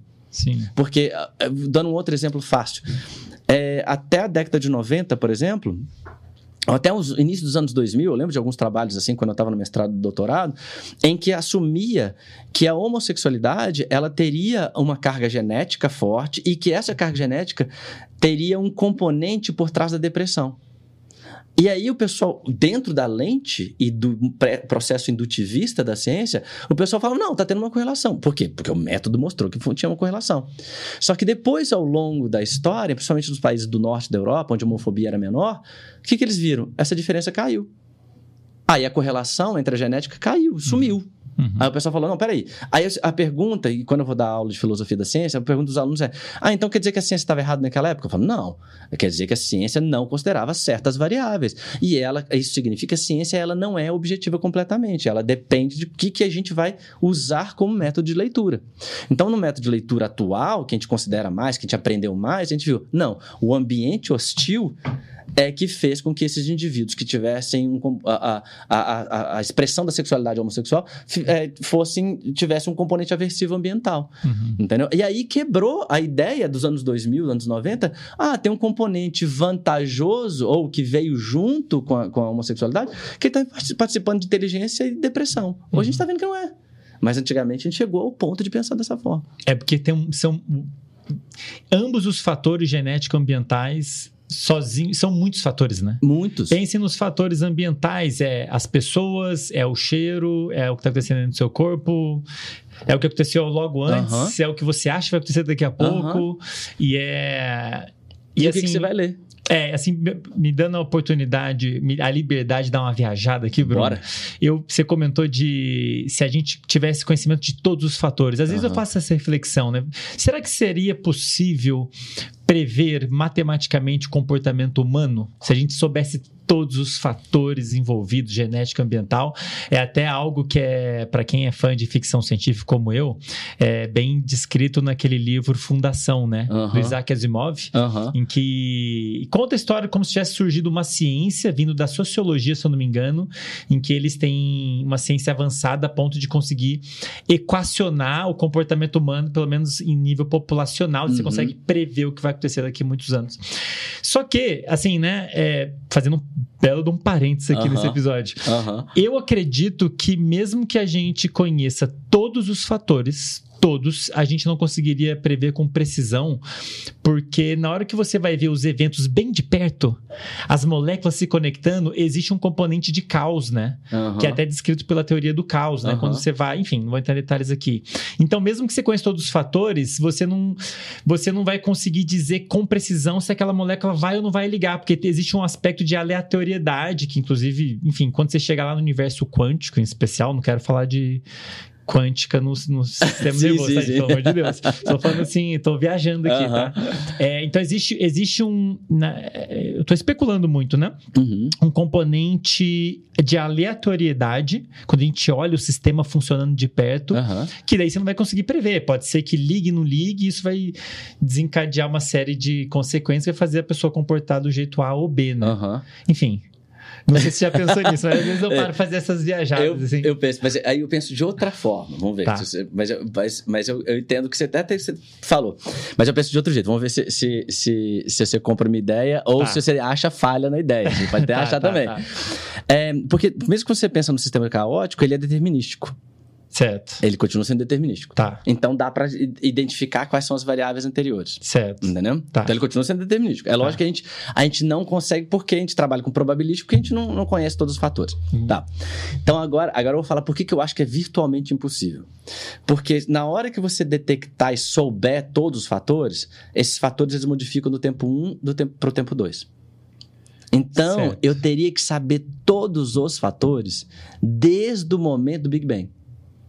Por quê? Porque a proteína ela foi formada depois que o Sol é, foi formado, não sei o quê. Então, a história de todos os fatores, elas são impossíveis de detectar. Entendeu? E aí, e nesse caso, assim, Vamos tentar assim, tô, isso acontece, porque eu tô falando, André, porque o pessoal da psicologia, que é a minha turma, assim, eu adoro eles, é uma das minhas turmas favoritas, eles sempre fala, pergunta, sempre fazem essa pergunta assim, e de onde vem o pensamento? Entendeu? Aí eu brinco com eles do Big Bang. Sim. Porque eu falo para eles, olha, não dá para detectar, sim, sim. porque todos esses fatores eles vão se modificando ao longo do tempo. E aí eles vão, se, eles vão modificando, aí eles têm influência do tempo anterior neles. Então, se eu fizer um, uma fotografia desse momento, eu vou saber todos os fatores desse momento. Mas a história que ele fez com que ele chegasse aqui, eu não sei. E a história que fez ele chegar aqui não faz com que eu, so- eu saiba exatamente a fotografia do tempo 2. Uhum. Entendeu? Então, eu, eu acho assim, virtualmente impossível, porque a gente nunca vai saber o que aconteceu lá no Big Bang. Uhum. E aí, agora vamos supor assim. Tá, Bruno, agora faz um corte só do tempo da minha vida aqui agora, tá? Vamos supor que seja possível olhar só da minha vida. Eu ainda não sei todos os fatores, porque, por exemplo, para eu saber o meu comportamento, Sua mãe. É perfeito, Que, herança transgeracional. É. Herança transgeracional. Quais são os micro-RNAs que vão passar para mim? Entendeu? Então é mais um fator. Outro fator que eu acho que é legal. Se você quer saber o nosso comportamento, é, o meu, eu quero saber o meu comportamento, é, eu vou ter que estudar como é que é o comportamento de uma bactéria. Da microbiota intestinal, ou da microbiota da pele, não sei o quê. Aí eu tenho que saber qual que é o comportamento daquela bactéria, que também tem a subbacteriúnculo. É, mas isso aí tá no pacote de todos os fatores. É, por isso que eu acho que é, é virtualmente impossível. Aham. Entendeu? Mas Tá. aí eu acho que tem dinâmico. Caramba, eu não vou nem continuar essa conversa. Eu vou pensar no que você falou, depois a gente volta nela. Esse é um bom papo pra No depois. próximo episódio, a gente pode gravar só sobre. Nem sei como é que vai chamar esse episódio. Filosofia da mente. sei lá, assim. Ah, legal. Ô, Bruno, é, a gente tá falando aqui, né? é, e tá fascinante essa conversa. Fatores ambientais, fatores genéticos que podem afetar vários fatores no corpo de um modo geral, Uhum. inclusive síntese e liberação a- da dopamina, que por sua vez deve modular outros circuitos que estão Uhum. envolvidos com emoção, com motivação e eventualmente é, modular o comportamento da pessoa, né? Aham. Agora, como a gente já discorreu bastante, vários fatores ambientais, vamos, vamos deixar os genéticos um pouquinho de lado. Uhum. Fatores ambientais, como por exemplo eventos estressantes, podem modular esse processo todo Sim. ao longo do desenvolvimento no indivíduo adulto, fazendo ele o desenvolvimento acontecer de um jeito diferente, a pessoa se comportar de um jeito diferente. Aham. Acredito que alguns desses fatores podem, ambientais agora, predispor a pessoa a desenvolver transtornos psiquiátricos. Aham. Se eles acontecerem em algum momento específico, até mesmo na fase adulta. Aham.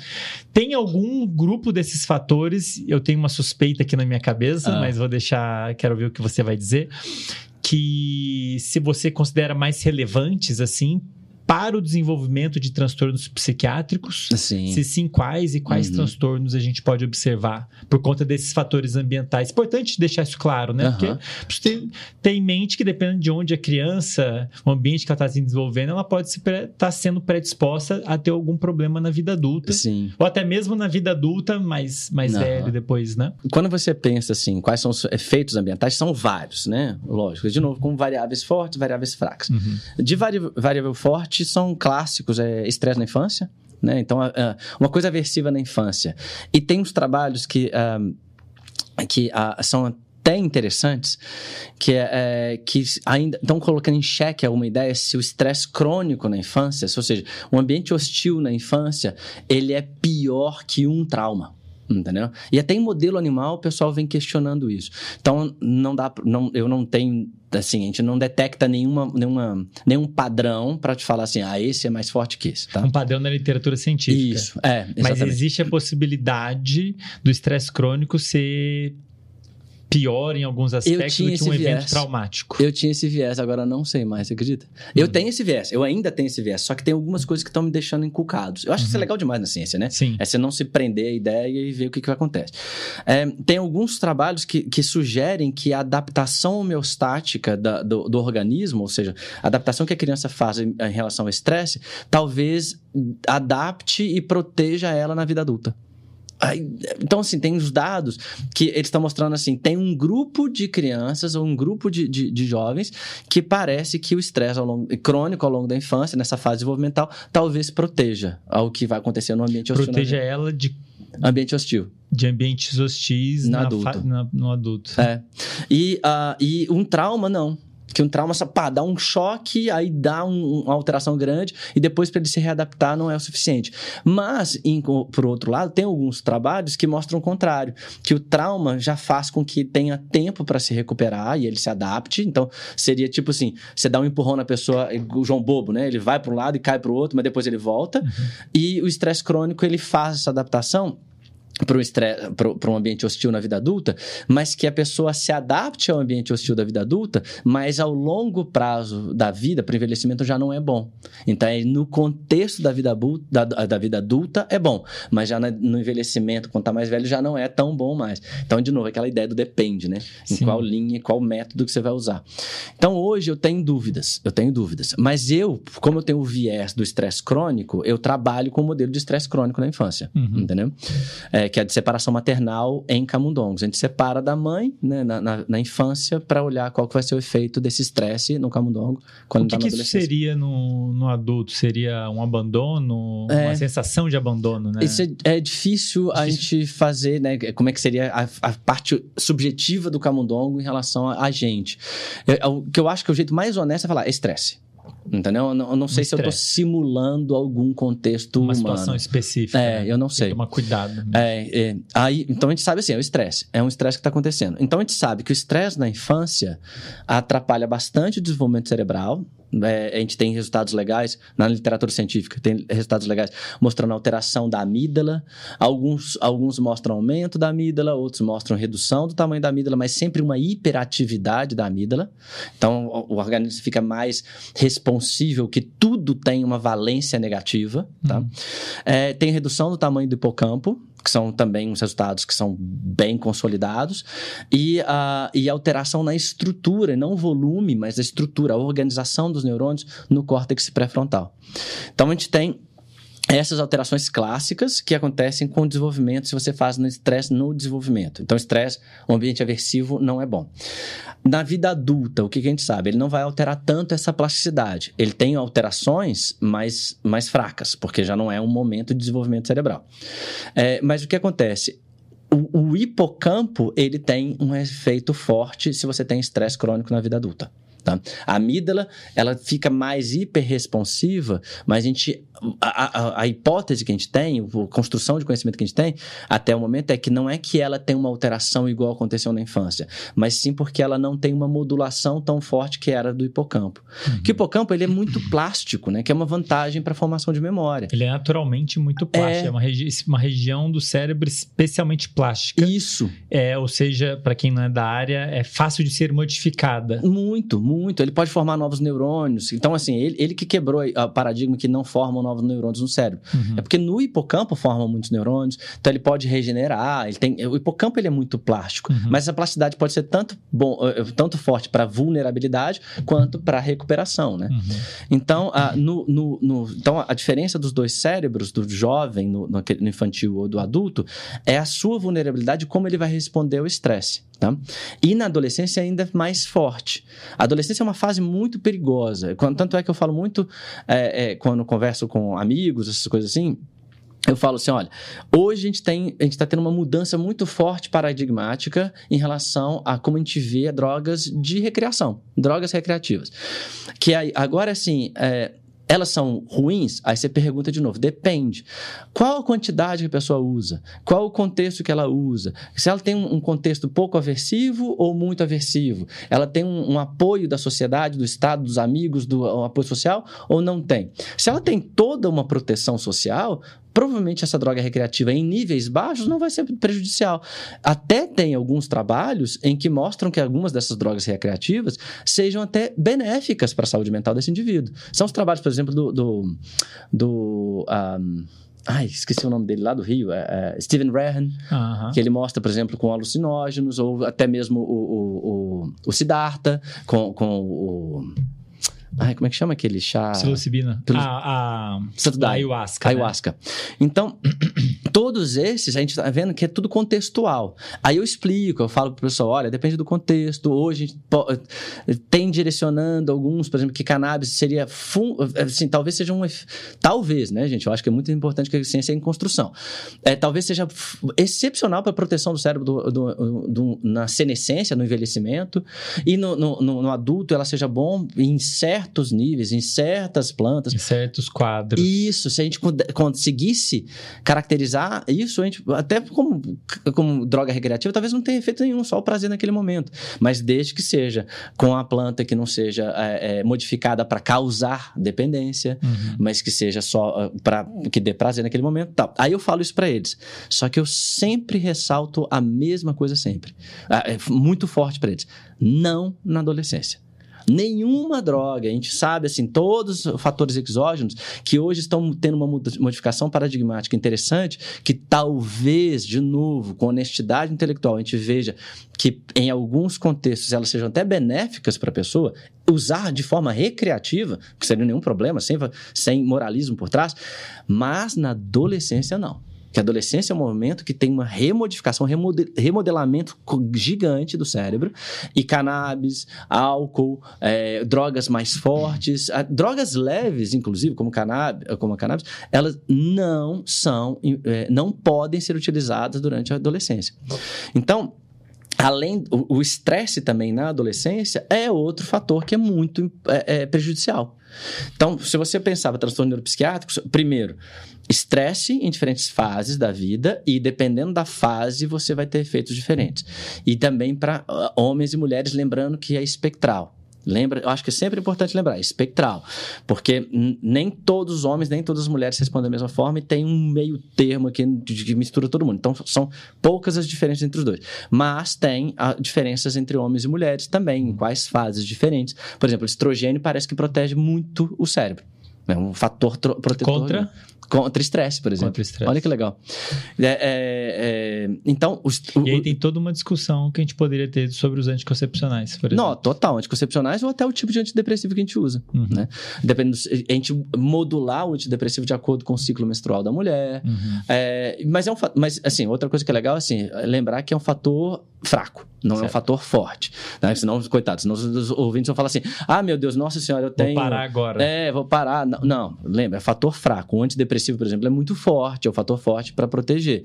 Então, durante a adolescência, é é importante usar, obviamente, e, e, e, e, também a mesma coisa com anticoncepcional, é um fator fraco, né? Uhum. Pessoa, senão o pessoal fala, não, vou parar de tomar anticoncepcional. Uhum. Aí engravida tem mais depressão, coitado. Nossa senhora, né? vai saber. É, então, nesse, nesse, nesse caso, a gente sabe que o estresse e depende da idade e do sexo. Outra coisa, abuso de drogas. Aí depende da idade e do sexo e da quantidade e da forma que a pessoa vai usar e do fator ambiental. E a droga em si. E a né? droga claro. em si. É, lógico, é, outra coisa que é muito importante o pessoal é, ressaltar, não dá para comparar cocaína nicotina, que estão altamente viciantes, com cannabis, por exemplo. Uhum. A cannabis ela é pouco viciante. Ela tem efeitos muito ruins durante a adolescência e na infância. Mas depois dessa fase, e é engraçado porque depois geralmente os jovens falam assim: ah, professor, e que horas, que, que quando, quando que, é que eu próxima, posso? Que é eu falo, não sei. E depende de pessoa para pessoa, não, não arrisquem. Essa é meu, sempre a minha sugestão: não arrisquem, não arrisquem. Deixa lá para frente se vocês quiserem usar e espero que a ciência está respondendo um monte de coisa e aí vai, vai, vai até direcionar para a gente use de forma segura. Né? Eu acho que é isso que é importante o pessoal entender. É, Senão o pessoal vai escutar o podcast e falar assim: ai meu Deus, não, eu tô com 21 anos, será que já tá na hora? Não. Fez aniversário. é, fez aniversário e falou assim: eu vou comemorar com, com uma droguinha. É, mas aí o que eu acho que é interessante é assim: então depende da droga, óbvio, do tipo de droga, da concentração, que é outra coisa também. Aí você fala assim: um, cocaína faz mal. Não vou usar cocaína porque cocaína a gente não tem nenhum resultado. Mas, por exemplo, quando as pessoas pensam é, é, é, LSD ou alguma outra coisa, ela fala, ah, faz mal. Qual, qual concentração está usando? se você estiver usando concentração base, baixa, igual o pessoal faz agora com microdose, pode ser que seja vantajoso pra caramba. Então a gente tem que conhecer as coisas, entendeu? Uhum. Porque agora a gente está vendo que microdoses, aparentemente, de novo, gente, é conhecimento em construção. Eu, daqui um ano eu posso me arrepender do que eu estou falando aqui no podcast, porque uhum. pode aparecer uma informação nova. Mas aparentemente está sendo vantajoso a microdose. É, então é qual que é a droga, qual que é a concentração, o jeito que está usando, qual que é o contexto ambiental que a pessoa está. A infância não é legal, óbvio, porque tem uma fase muito de, de, desenvolvimento cerebral. A adolescência, por favor, não. Na vida adulta e senescência, talvez. Entendeu? Então, é um fator estressante? O abuso de drogas? É. Em duas fases específicas do cérebro. Em outras fases, talvez. Entendeu? É, então, droga, drogas de abuso, é, é, estresse ambiental, e aí a gente coloca aqui, obviamente, até o contexto que a gente, social que a gente coloca.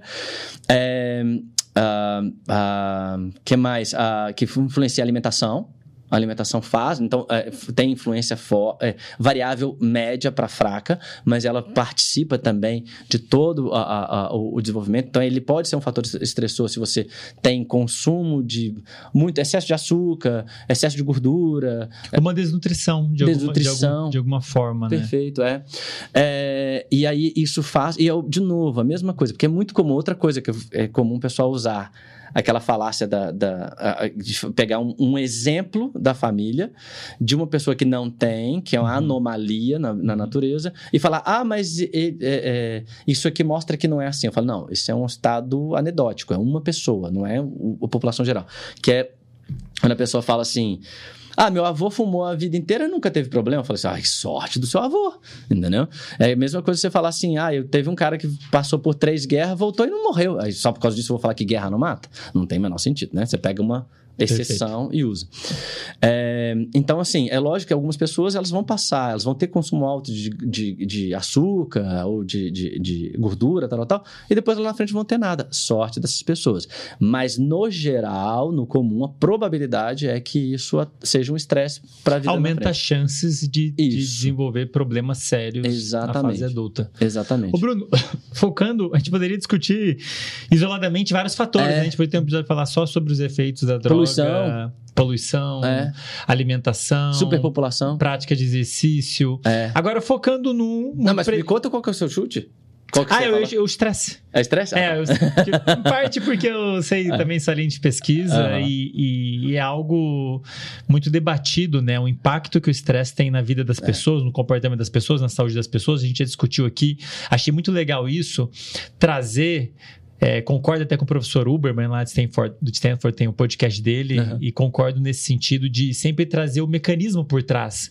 Porque você fala para as pessoas, ah, praticar exercício é importante. Uhum. Pessoa, Tá. É. Mas na hora que você explica, ah, porque na hora que você fizer exercício, vai produzir isso daqui, vai chegar aqui, não, não, você explica o mecanismo, é. isso tem um poder muito maior é de convencer a pessoa e ela é. aderir, ela entende. É. Eu sou um grande defensor que um dos fatores, um fator, falando de fatores, né? Um fator forte para promover mudança de comportamento das pessoas é autoconhecimento. Entender uhum. como é que o negócio funciona, acho que isso é uhum. é fundamental. Então foi legal trazer esses dados científicos de como o estresse estresse pode modular o sistema dopaminérgico, o desenvolvimento do cérebro, a, enfim, como que essas coisas estão relacionadas, né? E lembrar do sono, né? Pô, se a gente começar a falar de sono aqui. É porque eu tenho que trazer o Cleiton. É verdade. Né? o Cleiton já veio, né? É. O Cleiton veio ontem, não sei quando que o episódio vai sair. É. Para quem tá ouvindo aí, não sei se já saiu, já vai sair, a gente vai descobrir isso depois. Mas é, vamos focar aqui no estresse. Uhum. É, pensando em eventos estressantes agudos e crônicos na infância, adolescência e na fase adulta. Vamos pensar na infância, né? Então, ao longo da infância, que eu estou entendendo que é o período desde a, de um, dois anos até a pré-adolescência, uhum. mais ou menos, né? Uhum. Que pode ser também subdividido, né? Sim. É, fatores estressantes, vamos pensar no estresse crônico que a criança está sendo submetida por algum motivo, né? Sei lá, um abandono, um divórcio, uhum. um abuso, uhum. um trauma, enfim. É, é, esse tipo de evento pode estar predispondo essa criança a desenvolver que tipo de problema? Uhum. Que é tipo o... de transtornos ela é. pode, a chance dela desenvolver aumentam é. com esse tipo de fator? É. Isso é assim, o, o, clássico, clássico que a gente sabe é depressão e ansiedade. São transtornos de depressão, a, a, a, depressão maior, né? E o transtorno de ansiedade. Tem pouca evidência e uh, que ainda é questionável, mas até vai mais assim para que não tem tanto efeito é bipolar transtorno bipolar, aparentemente é não tem tanta influência. Eu, certo. Assim, eu vou falar assim, o meu viés é que tem, tá? Você, Mas... assim, existe alguma evidência científica Sim, é para você ter a sua opinião. Isso, mas. Não são muitas é, e tem muitas outras contrárias. É, só que o consenso científico da grande maioria das pessoas que trabalham com o assunto é que não, que não tem influência. É, mas transtorno de ansiedade, depressão, e se você tem um fator genético que predispõe, por exemplo, a esquizofrenia, esquizo. Esquizofrenia tem um fator do componente do estresse da infância também. E o TDAH? TDAH tem pouco, é, pouca influência. Bom, ah, de novo, vou entrar na Joguei zona cinzenta. Granada, né? É, jogou granada. É outra zona cinzenta. No, no caso de, do, do, do, TDAH, se a gente a, a, aborda a ideia de que ele começa bem na infância, bem no comecinho mesmo, ele vai ter pouca influência do estresse. Tá? Faz sentido. Mas aí o que o pessoal vem questionando, e eu acho isso muito legal, e eu não tenho opinião formada, tá? Eu, eu não, não entro num grupo ou no outro, é que alguns acham que o estresse leva a, a, a, pode ajudar ao TDAH. E alguns acham que o estresse, ele simplesmente ele não leva ao TDAH, mas ele amplifica o TDAH. E eu acho que eles não são tão elimináveis, óbvio, né? Você pode estar ali no meio. Eu acho, na, na minha opinião, que o estresse pode sim influenciar, talvez seja uma variável fraca, por isso que não é tão consenso assim, aí pode levar ao TDAH, mas que ele amplifica o TDAH, e isso é uma variável forte. Por isso que a, a, o pessoal acha. O estresse na infância. Isso, o estresse na infância. Isso, é, é lembrar, né? O pessoal também. Acho que o estresse na infância, ele aumenta, ele amplifica os sintomas ou ele amplifica a alteração que acontece, entendeu? Certo. Mas e aí o que eu acho que é interessante nesse caso é que a gente vê também que o estresse, o ambiente estressor na vida adulta também faz com que tenha amplificação dos sintomas do TDAH adulto. Uhum. Entendeu? Por isso que eu compro mais a ideia, mas assim, eu não, não de novo, eu não vou assumir um lado porque eu, eu, eu não consigo. Eu não, nada me convence total. É, eu, mas eu tenho uma tendência a achar que o estresse ele mais que amplifica do que ele participa no desenvolvimento e do, do, do, do TDAH em geral, entendeu? Mas eu não sei. De novo, viu, gente? Eu fico bem. Não, isso é legal trazer dessa forma para o pessoal ouvir, para as pessoas entenderem que a ciência é assim, né? Você uhum. tem evidências científicas que corroboram uma hipótese e muitas vezes tem evidências científicas que corroboram hipóteses opostas. É exatamente. E diferentes e opostas. Então, leva tempo, leva é muitos trabalhos, cada trabalho leva anos. É, é assim, é fascinante, é. mas a gente tem que ser um pouco paciente, né? E não sair falando qualquer coisa é. por causa de um único trabalho, né? A gente tem que tomar é. cuidado. Eu, eu, inclusive, como comunicador científico, tenho que tomar cientista. um cuidado. E cientista tem que tomar um cuidado com isso. E eu acho isso legal até mesmo para a gente mostrar que o, o nosso compromisso, assim, o que a gente tenta, o máximo ter compromisso, não é bem com com a, a, hipótese, mas com a honestidade intelectual, né? Uhum. É tipo assim, não, minha honestidade, eu tô, tenho compromisso com a honestidade intelectual. Nesse momento eu não sei. Acho que é isso é o mais importante de fazer, né? Ô Bruno, é, a gente tá com o tempo apertado. Eu tenho mais uma pergunta para te fazer, que é uma pergunta que eu faço todos os episódios, mas antes ah. eu quero jogar só mais uma granada. Ah, lá vem, lá vem. Pode ser? Pode, bora. Que você falou, eu falei, ah, eu vou ter que perguntar, porque você é um, um, pesquisador da área, você trabalha com a dopamina e você tem linhas de pesquisa relacionadas ao TDAH, ao desenvolvimento. Uhum. E eu sei que existe um grande debate, a gente não sabe ao certo o que, que como é que é o cérebro de quem tem TDAH, uhum. o que, que tá diferente, o que não tá. Agora, existe essa discussão relacionada ao sistema dopaminérgico, uhum. né?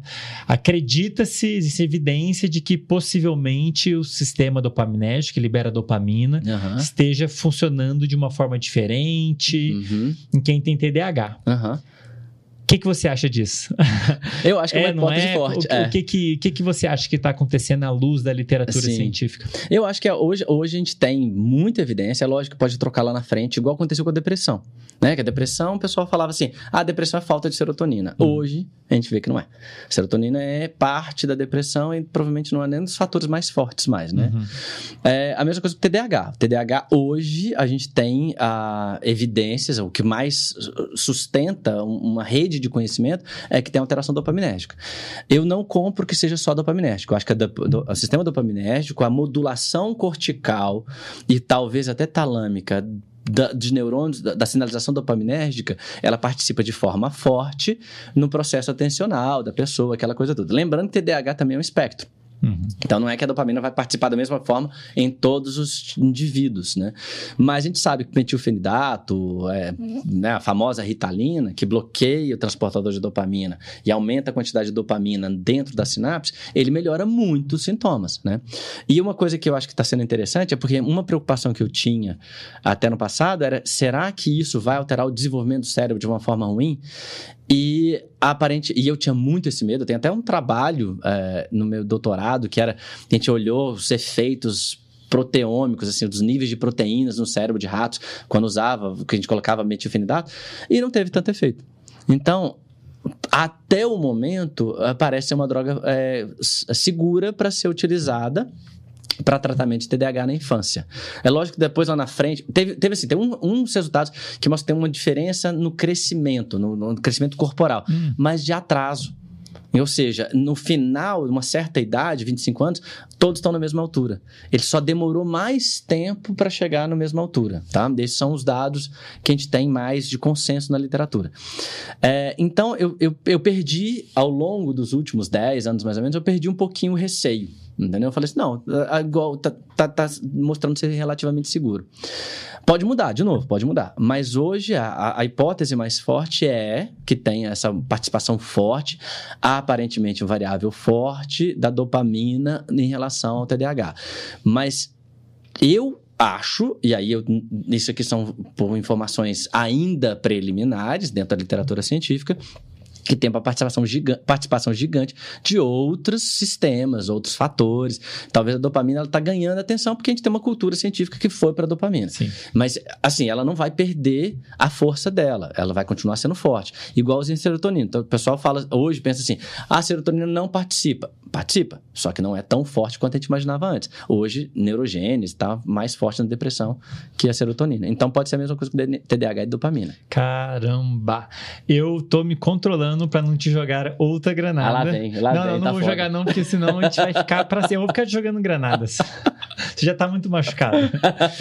Não, vamos lá. Tá magnífica essa conversa, Bruno. É, como eu te falei no início, tá, é realmente um privilégio, eu diria, para mim, ter a oportunidade de conversar com esse nível de profundidade e eu estou super esperançoso de que quem está ouvindo e assistindo está conseguindo acompanhar. Você é muito didático, é, então e, e, é legal porque a gente está trazendo uma discussão aprofundada de temas super discutidos, só que são, são discutidos numa superficialidade inacreditável, assim. Então eu tô, eu estou assim contentíssimo, sem falar que eu tive aulas aqui, né? Até parece. E aprendi, não, pra caramba, assim, muita coisa que você falou, eu não sabia, você me deu uns vários insights aqui que eu vou roubar e não vou te dar crédito, né?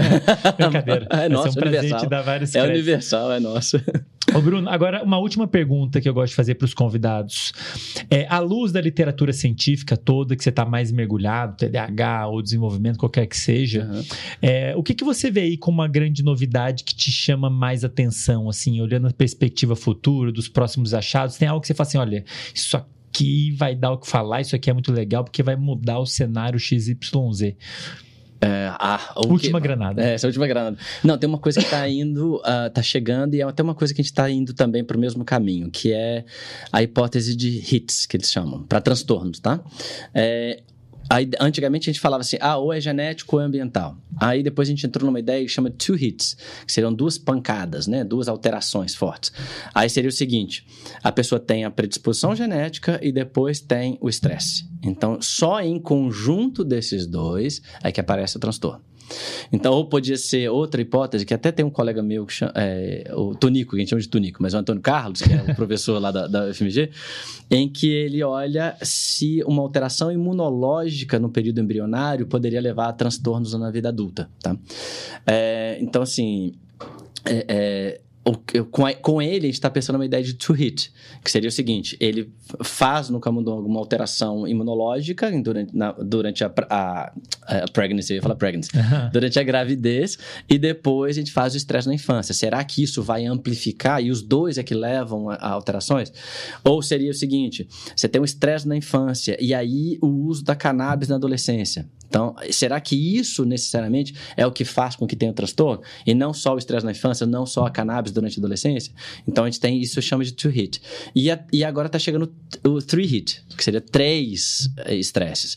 Isso é legal porque você começa a estudar de novo um sistema complexo, que são variáveis diferentes, em um sistema dinâmico, que vai olhando isso também ao longo do tempo. Então, gente- isso é uma das coisas que estão indo mais para esse caminho. E, e a gente está.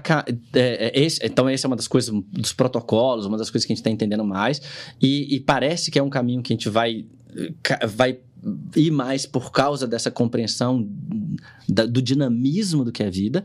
E o uma outra que coisa que, que, eh, que eu acho que está sendo também interessante agora é. A gente demorou muito tempo para sair da neuroanatomia funcional, que cada região tem o seu papel. Uhum. É, hoje a gente está vendo que não são regiões, são circuitos neurais. E aí depois a gente entrou numa fase, de novo, é porque a gente, a gente tem uma facilidade de colocar pensamentos lineares, né? A gente entrou no que eu chamo de neuroquímica funcional, que é o que a gente está escutando hoje, né? A dopamina tem esse papel. Serotonina? A serotonina, é, exatamente. Então a gente entrou numa neuroquímica funcional. E a neurogenética funcional. E agora eu acho que a gente está entrando num processo, e eu acho que esse é o caminho para a ciência, de pensar em sistemas. Em sistemas complexos, de novo, dinâmicos, abertos. Ao invés de olhar isso tudo como se fosse é, regiões e químicas e genéticas específicas, mas sim como um conjunto de interações. E esse é um desafio gigante para a ciência, inclusive para o modelo matemático que a gente usa para a ciência. Porque a gente usa o modelo matemático estatística, faz one way ANOVA, two way ANOVA, three way ANOVA, vai Uhum. fazendo isso. O, o teste T, comparado, pareado, não sei o que. A gente vai fazendo esse tanto de teste que eles são eh, de sistemas simples. Agora, quando você vai entrar num sistema complexo, a gente agora está tendo. Meus, meus, meus alunos de pós-graduação, eles estão me ensinando estatística de, eh, eh, de modelo. Eu, eu fico, André, eu fico completamente perdido. Porque eles chegam para mim e falam assim: ah, não, porque se você olhar essa variável e, essa e ela tem covariância e não sei o quê. Aí eu, aí eu viro para eles e falo assim, né? Coisa que eu aprendi lá. Ah, é o ANCOVA, é o teste ANCOVA de estatística? Eles falam: não, Bruno. Não, você tá. Isso é é ano 2000. Não, é um teste de modelagem. Aí eu falo: o que, que é isso? Cara. Então, é, é, essa parte de entender um sistema complexo sem fazer uma análise linear é provavelmente o futuro da pesquisa em sistemas biológicos no geral. Eu acho que Nossa, é o- você então tá. É uma bela de uma novidade, né? A gente É, tá falando aqui da ciência de um modo geral, ou pelo menos. Bom, com certeza a neurociência, como a gente É. comentou, que na, na realidade ela tem que ser lida dentro de ou- junto com outras ciências, né? Sociologia com a neurociência, É. Aham. com sei lá mais quais outras ciências que a gente pode colocar junto. Aham. E, poxa, legal. Nossa, é, eu achei que você fosse falar outra novidade. alguma outra- Ah, não sei, achei que você falar alguma coisa de estresse e, e legal. Vou, vou- ficar pensando nisso que você falou. vendo? muito maneiro. Bruno, muito legal essa conversa. Eu não tenho palavras.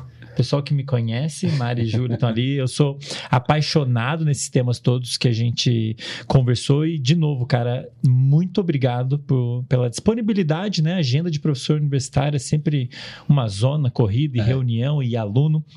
E o laboratório, então obrigado por disponibilizar um tempo para a gente conversar. Foi um enorme prazer para mim, de coração. Assim, espero que você venha no podcast de novo para a gente continuar. Vou jogar mais granadas em você. vou jogar várias, vou preparar umas bem caprichadas. E antes de encerrar, queria abrir aqui o espaço para você, Bruno, se quiser divulgar o laboratório, o seu contato, ou eventos que você for participar, que você acha que sejam interessantes divulgar, por favor. Ah, nossa, é, antes de, de, de falar, eu queria assim, agradecer muito. é, pensar que a gente, a gente, a gente se conheceu pensando no Neurotalk, né? Foi, foi, foi. assim, eu, eu fazia, eu faço um projeto, né, de Neurotalk aqui da, da FMG, mas ele é pequenininho. E era assim, bater papo com cientistas e, e aí você estava fazendo também na, na, na- Neurotalks, o meu tinha um É, S no é. final. É, a gente se conheceu. E a gente foi se conhecer e foi muito interessante, porque ah, na época o pessoal falava assim: ah, ele tem um concorrente. Eu falei, concorrente nada, vou fazer uma rede com ele. E a gente É. bateu o maior papão na É. época, né? E, e, e aí você, assim, você bombou hoje, todo, todo mundo. É até engraçado, gente, eu vou contar uma fofoca, tá? Ai. Eu vou, chego na sala de Eu aula. Vou ter que botar na descrição do episódio. É isso, fofoca. é fofoca. Eu chego na Minuto sala de tal. aula e aí o- os alunos às vezes chegam assim pra mim e falam assim: professor, você conhece esse, esse canal? Aí mostra o seu. Aí eu viro pra eles e falo assim: olha aí em 2021, 2020, 2000, é, olha aí em 2020, você vai ver que eu tô lá. Aí eu sempre tiro uma onda que eu tô no canal. É, agora eu vou tirar Caramba, mais onda ainda, Que você não tem legal. noção. Que legal. É, e aí, o, o- é, eu acho assim, foi, foi super legal porque a gente se conheceu, é, teve aquela participação online. E eu te acompanho, né? Eu te sigo, eu te acompanho, comento. Eu acho que é muito legal isso. Eu acho que seu trabalho está assim, assim, brilhante. É, eu acho que a gente tem um- o efeito uh, Carl Sagan, né, o famoso efeito Carl Sagan, que todo cientista que começa a fazer comunicação com a população, ele é desvalorizado né, dentro da, da, da comunidade científica e assim, não faz o menor sentido essa desvalorização, porque a gente só é valorizado para a sociedade se a sociedade saber o que a gente faz, né? Então, eu acho assim, é, você como cientista e como divulgador científico, comunicador, você está assim, está brilhando. Eu fico muito feliz mesmo e sinto extremamente honrado de ter sido convidado. Você, você já sabe que todo mundo já, né, no podcast não sabe, mas eu tenho transtorno de ansiedade, transtorno de ansiedade social, parece que eu não tenho, né, aquela coisa toda, mas é, e, e, aí tem situações que eu falo, não, não vou conseguir. Mas essa aqui eu falei assim, ah, mesmo se eu não conseguir, eu vou. É, eu tenho que participar porque é, é o trabalho que você está fazendo é muito legal e eu torço muito para você inspirar outros jovens para fazerem esses trabalhos também, porque são, assim, é lógico que você está sendo, você é uma formigona, mas várias formiguinhas fazem muita diferença. É, e aí, uh, falar para o pessoal, se quem quiser saber um pouquinho mais do laboratório, pode procurar o Neurodev, o FMG, é, são as nossas redes sociais. Neurodev, que é Laboratório de Neurodesenvolvimento e Evolução. Então, é Neurodev, é, o FMG, tem na, no Instagram, no Eu vou Twitter. pôr na descrição do vídeo ah, todos, todos os links para as pessoas te acharem. Ah, legal, legal. Não, legal demais. E aí, obviamente, para quem quiser acompanhar ciência no laboratório, essas coisas assim, vocês podem acompanhar lá. Ou quem quiser acompanhar mais o meu lado, mas aí eu já aviso que eu sou brincalhão, polêmico, às vezes eu faço umas críticas. Aí pode olhar BRS Neuro, você sabe, né? Que eu acabo fazendo umas, meus comentários, mas aí são mais pessoais, ele não é do, do, do, do da, da, da, universidade, óbvio. Aí é BRS Neuro, para quem quiser também. E assim, é um prazer de conhecer a, a quem estiver escutando depois, vai ser sempre grande. Eu adoro. Uhum. Eu tenho transtorno de ansiedade, viu, gente? Mas eu converso com as pessoas. Ah, que legal, cara. Assim, espero que tenha sido uma experiência positiva para você, para reforçar a sua volta, porque você vai voltar, é um Muito. aviso, eu tenho certeza que o pessoal vai adorar, e mesmo que não adorar, E eu, eu vou adorei... cobrar que você jogue futebol com a gente. ah, beleza. Mas você não vai me dar bicuda. Não, não, não, não. Tá, não. Legal, Só se eu não me driblar. tá, combinado. Cara, muito obrigado, Bruno. Foi um prazer enorme mesmo, assim. Obrigado pelas palavras agora no final. Fico feliz de ouvir isso. Realmente, um dos meus, das minhas motivações para esse trabalho é motivar outros a fazer o mesmo.